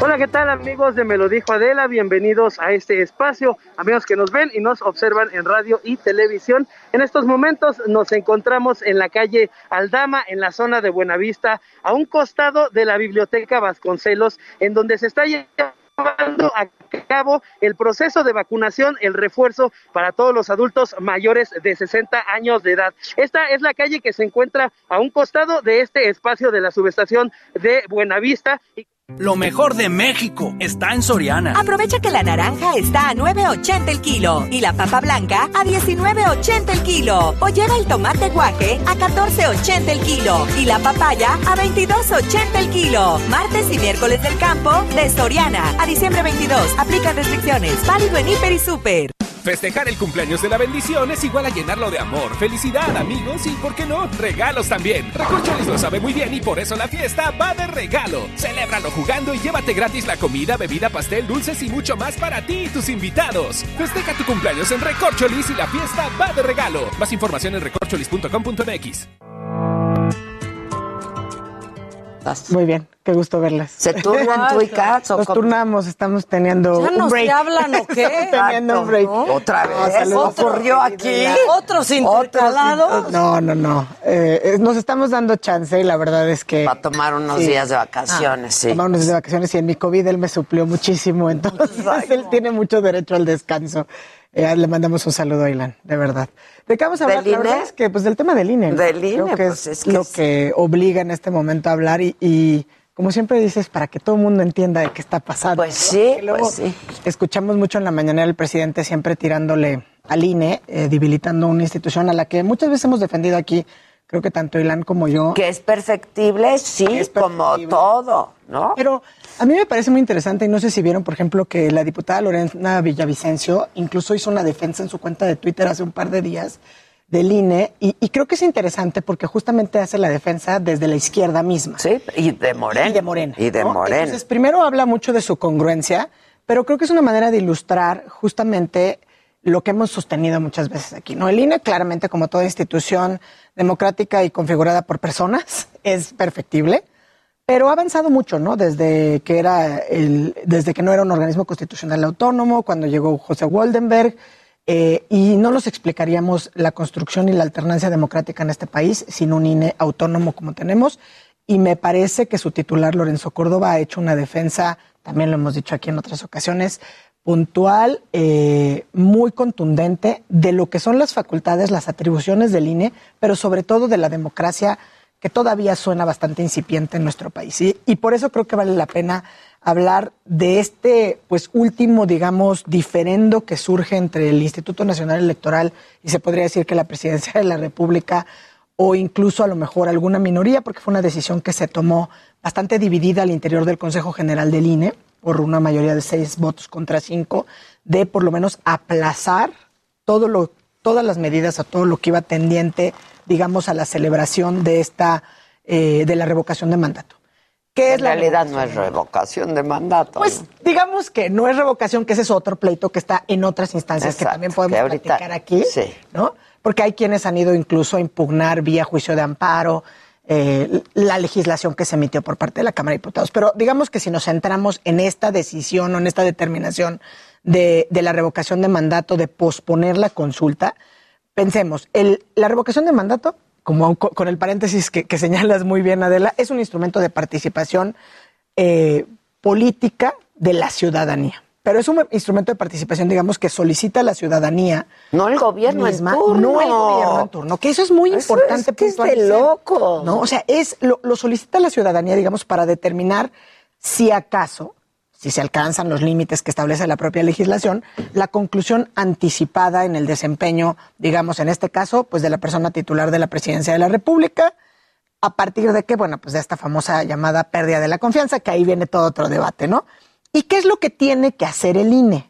Porque ese es, ese es como que, digamos, el quid de esta eh, polémica o de esta problemática, ¿no? El INE debe llevar a cabo la promoción del voto, ¿no? Para participar en esta, en la revocación, garantizando obviamente los principios que debe garantizar en toda consulta y en toda participación democrática, que son la certeza, la legalidad, la independencia, la imparcialidad, obviamente el tema de máxima publicidad, la objetividad incluso la paridad y la perspectiva de género. Pero digamos que si nos centramos en cómo van a participar eh, con esta imparcialidad si no tienen los recursos mínimos indispensables para poderlo hacer, que este es el reclamo que viene desde un principio. Hay un presupuesto que se presenta con un recorte dramático al Instituto Nacional Electoral. La Cámara de Diputados no atiende las observaciones que se hacen por diversos grupos, incluso por diputados de oposición, eh, donde señalan que estos recortes afectan las eh, pues atribuciones y las tareas que tiene línea Y obligaciones. Todas las obligaciones que tiene línea No, o sea, que no son todo- caprichos, ¿no? No, es una obligación, si no caen en falta. Exacto, es ¿qué tienes que hacer? Pues cumplir con tus obligaciones Claro. constitucionales. Y no tienes presupuesto para hacerlo. Entonces, desde ahí viene. A mí me parece que lo que está haciendo el instituto, en este- o sea, a ver, no es una suspensión del proceso, o sea, no es, no es lo que está haciendo, o una no- negativa a cumplir con las obligaciones constitucionales que tiene el INE, porque justamente eso lo tiene que hacer. Es un acuerdo que lo que busca es, o por lo menos se pretende, incluso así lo dijo eh, el, el consejero presidente Lorenzo Córdoba, un acuerdo que lo que pretende es dotar de certeza jurídica, de certeza plena al ejercicio de participación ciudadana. ¿no? Entonces, van a avanzar, o sea, el INE va a seguir cumpliendo con sus obligaciones constitucionales que tienen que ver con revisión de todas las firmas de apoyo. Exacto. De las firmas de apoyo. Son que algunas recabaron. actividades en relación a la consulta que se posponen. Que quedan, exacto, pospuestas, temporalmente. Y ¿A no qué? todas. No todas. A que evidentemente pues la Cámara de Diputados determine, digamos, eh, si puede asignar una cuestión de presu- recursos, ¿no? Ya no es como puede modificar el presupuesto si tiene facultades, eh, incluso podría el propio presidente de la República pedir directamente que la Hacienda, Secretaría de Hacienda le claro, recursos claro. para que se pueda llevar a cabo este ejercicio de participación democrática. Pero me parece No lo veo, ¿eh? no, ni en la. Cámara ni en ningún En ninguno lado. de los dos. Entonces, Nadie el queremos que se vaya el presidente. Pues, No, y, queremos y podemos decir, y nadie, nadie quiere que después de esta consulta se pretendan hacer otro tipo de ejercicios, ¿no? Sin entrar en especulación. Ratificación, No queremos ninguna ni la otra, ¿no? Entonces, a mí me parece que de hasta cierta manera es heroico lo que están haciendo desde el INE, porque de alguna manera sí están, y si hacemos una lectura adecuada, creo, aumentando el costo político de hacer las cosas a la mala para el gobierno. O sea, de hacerlas por hacerlas, caprichosamente, como hemos dicho muchas veces, ¿no? Con esta discrecionalidad. Pero además, que algo que me parece muy interesante es una defensa que está basada en los números, está basada en el presupuesto, en lo que tienes asignado. No está basada en un capricho, o sea, no es un capricho de estos seis consejeros que tomaron esta determinación. Si la revocación va para adelante, se tiene que hacer con? Con los recursos suficientes. ¿Cuáles son estos recursos suficientes? Bueno, pues los recursos que permitan garantizar todos estos principios a los que aludía hace unos instantes, porque eso es lo que sirve justamente para garantizar lo más importante, que son los derechos políticos de nuestros ciudadanos. ¿no? O sea, quienes quieran válidamente, legalmente, participar en el ejercicio de la revocación de mandato, tienen que tener confianza en que el instituto encargado de hacer este ejerci- ejercicio va a poder garantizar la participación y el ejercicio de estos derechos políticos eh, de nuestros ciudadanos. ¿no? Entonces, y es muy importante porque el mensaje entre que se organice adecuadamente con el INE, con una garantía plena de nuestros derechos políticos, a que se haga como pretende hacerlo el presidente una vez más. Con lo que hay. Consulta a modo, ¿no? Con lo que hay, no abona ni a la certeza jurídica ni a la transparencia, pero sobre todo no abona a que esta Nobel, digamos, eh, institución de participación directa, democrática de la ciudadanía, se vaya, digamos, generando un espacio en, en nuestra, en nuestra vida democrática. ¿no? Y eso me parece muy importante. Lo que está haciendo el INE es precisamente honrar, si quisiéramos así verlo, no solamente su naturaleza, digamos, de órgano electoral, de órgano constitucional autónomo, porque también es una de las instituciones todavía, a pesar de los embates, Con más credibilidad, ¿eh? más respetada, más respaldadas y más legitimadas por la sociedad en general, ¿no? Digamos que, que, que si el gobierno quisiera desmantelar, de- desmantelarlo como se ve, como han sido... Le va a costar trabajo. Le va a costar trabajo, ¿no? Eh, ¿Por qué? Porque lo que pretende es, lo quiero desmantelar para que se vuelva un artífice o un cómplice más de mi voluntad.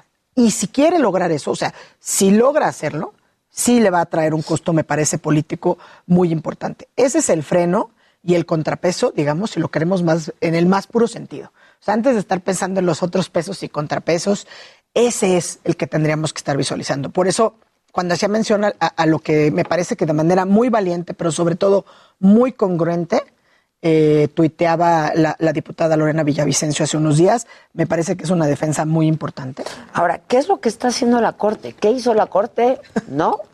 ¿Y qué tiene que hacer la Corte? Porque ahora el debate está entre lo que dijo la Corte, no, no, lo que dijo la Corte fue esto y entonces es un mandato constitucional, este...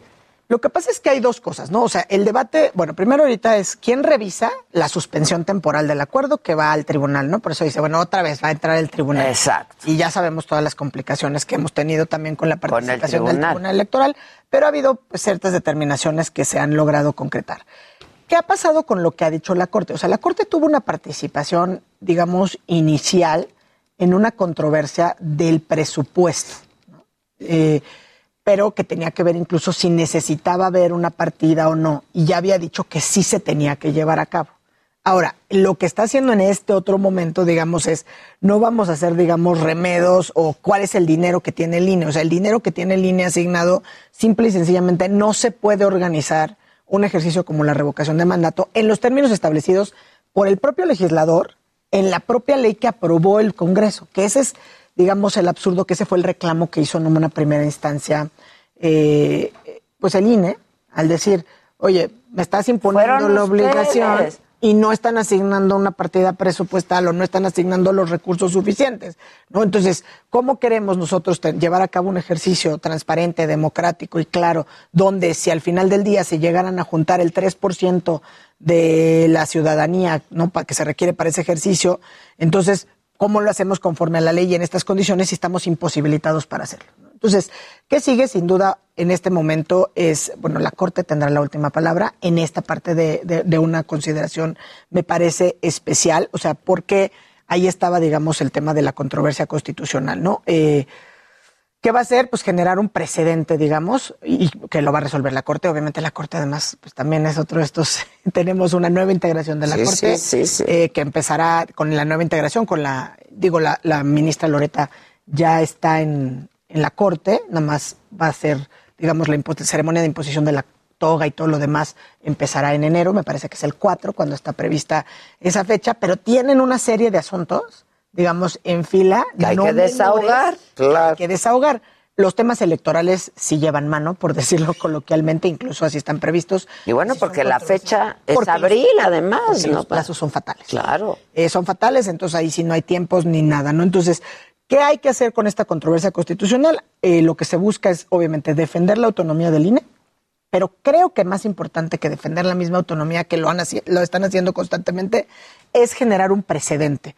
Un precedente para evitar que decisiones presupuestales, digamos, hagan nugatorio el texto constitucional, eh, ya sea con facultades y atribuciones de órganos autónomos, y lo podemos ver en otros casos, ¿no? Eh, por ejemplo, universidades públicas, eh, para que no se sometan a las presiones autoritarias, ¿no? Entonces, el tema del presupuesto, que eso es lo que me parece súper interesante como para debate a veces que, que- que sacamos de lo jurídico que no entendemos, eh, y que esto es aplicable a los derechos y es aplicable a todo, ¿no? O sea, todo tiene un costo. O sea, si tú tienes programas sociales, si tú tienes... eh, todo cuesta. Todo cuesta. Si tú quieres dar salud pública de calidad, si tú quieres dar medicamentos gratuitos, si tú quieres hacer consultas de participación ciudadana para todas las obras que gustes y mandes, o sea, qué bien, o sea, qué bien que tengas una ciudadanía activa y participativa, pero tienes que tener finanzas sanas, finanzas fuertes y además partidas presupuestales claras. Y sobre todo, si quisiéramos que esto funcione, tenemos que tener mecanismos de fiscalización y rendición de cuentas adecuados, que eso es lo que quedó obviamente pendiente cuando veíamos aquí la aprobación de este presupuesto al que no le movieron ni una coma y que se hicieron todos estos recortes. Entonces, digo, me parece que es interesante, o, o- o como decía incluso, no me acuerdo si fue el, el consejero Ciro Mu- Murayama, que, que- que decía que pues era lamentable, ¿no? Que la propia Cámara de Diputados, digamos, no hubiera acudido, no sé, al INE o hubiera hecho caso, digo, si no quieres ir por No, estas lo han cuestiones de dicho egos, muchos ¿no? Oye, hay que evaluar cuál es las, cuál es, por qué están haciendo esta solicitud presupuestal, cuáles son las razones. O sea, no es que sea una cuestión caprichosa, o sea, esto sí tiene una base económica. No, y luego lo que viene Pues no, el discurso de la mañana es, es ganan el doble que el presidente. Ahí, ahí no se va el dinero.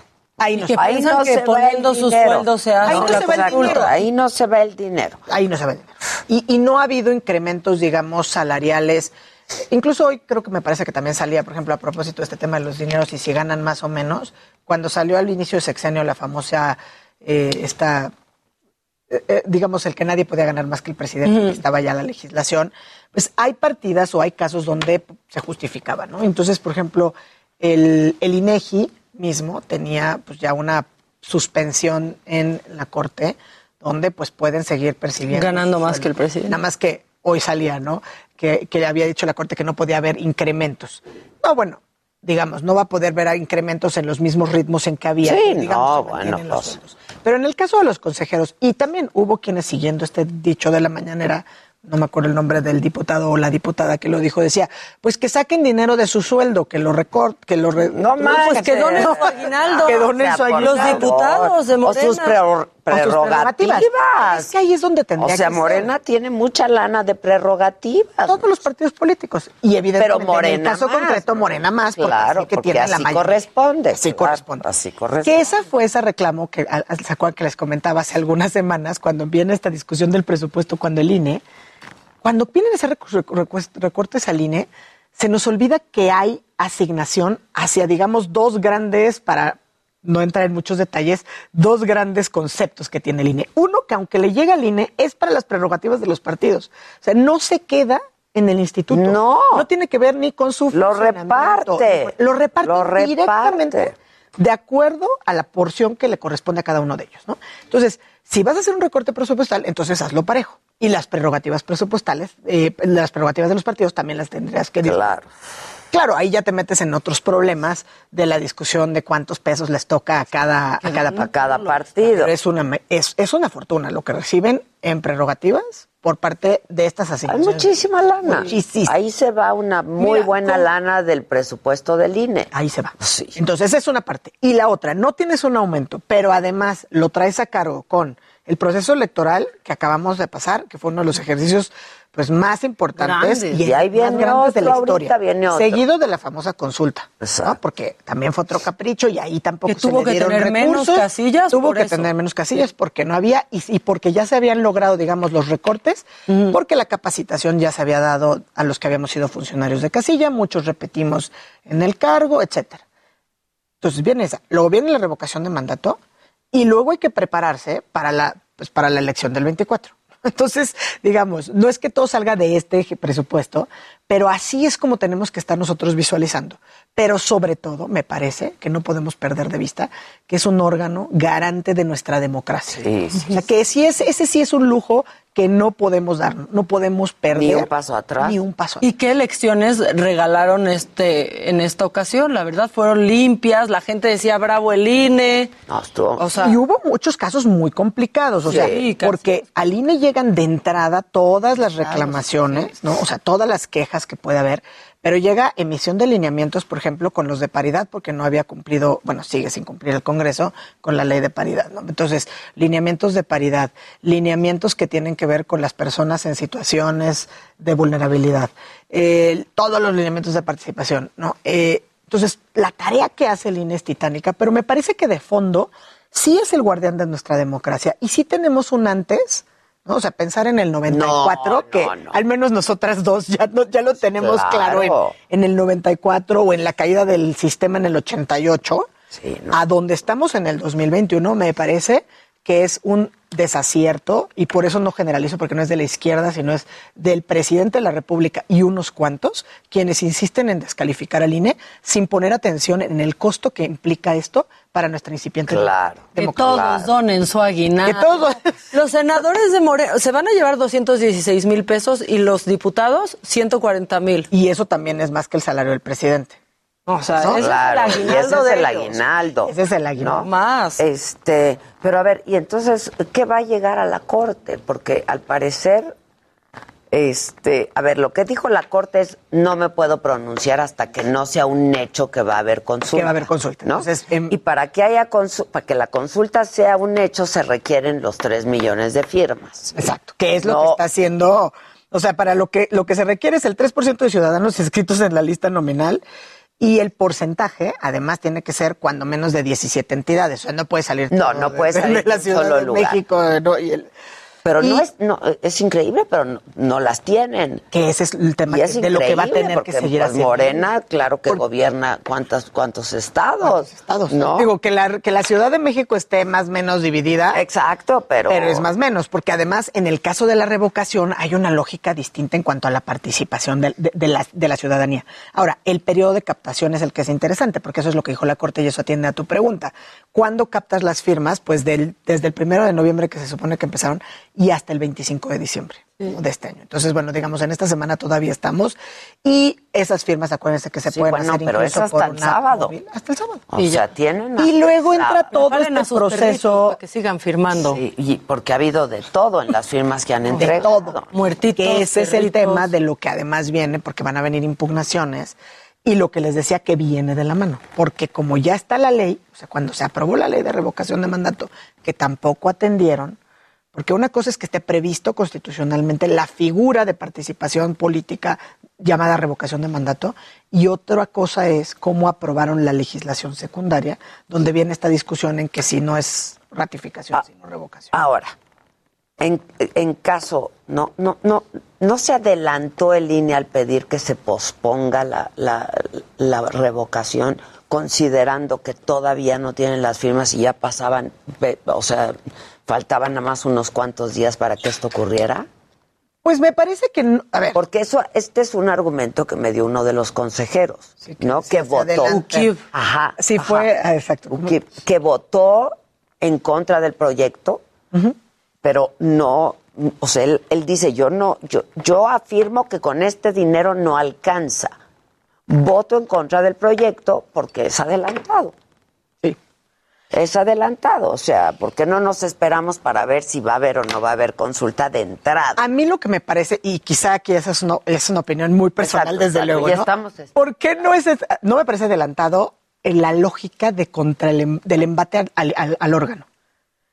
Eh, me voy a explicar. Si ya sale que sí se reúnen los requisitos, entonces el discurso es aún peor. Es, Ya. Y además el instituto Ya no quiere Claro. que se lleve a cabo. Y ya están ahí. Aquí ya está claro para todos nosotros que aun cuando se alcance esto, se requiere de este presupuesto mínimo indispensable para poder llevar a cabo la consulta. Ahora, lo que dices del consejero Ukib me parece sí. muy interesante porque hay que leerlo en las dos cuestiones. ¿eh? Él sí dijo, ni la renuncia al 100% del salario de todas las personas con sueldos, digamos, elevados del instituto durante todo un año. O sea, dijo, Se junta lo que se requiere para la consulta. Sería suficiente para cubrir el presupuesto faltante, ¿eh? O sea, ya es asignando una parte del presupuesto lo que, Lo que falta. porque solamente se obtendría, y dijo él, un 3% de lo que se necesita. Entonces, para que tampoco salgamos con estos falsos debates de, ay, que done su aguinaldo. Ahora, por no lo se vaya de pronto no ha quedado pospuesto. Por lo pronto está la discusión. Porque se va al tribunal. Se va al tribunal. se va al el tribunal tiene que resolver. Pero entonces la fecha fatal para la entrega de firmas Es el sigue 25, siendo eh, el, sábado. El sábado. Sigue siendo el Sigue sábado. siendo. Si se aplaza el proceso. Si se aplaza el proceso, ahí Hay lo que tendríamos que pensar es si se aplaza hasta la También, fecha de abril. exacto, ¿no? exacto. Que me parece muy interesante, que Así es va lo a que estar, sería. Así va a ¿no? estar. Para abril o para mayo, como la canción. Bueno, pues gracias, Clau. Como siempre, nos ilustras. y eres muy articulada y se te entiende todo muy bien. Muchas gracias. Gracias a todos ustedes, a todo el equipo, muchas gracias. Los esperamos mañana 9 de la mañana en la tele, 10 de la mañana a partir de las 10 en la radio. Que pasen un buen día, cuídense mucho. Heraldo Media Group presentó Me lo dijo Adela con Adela Micha.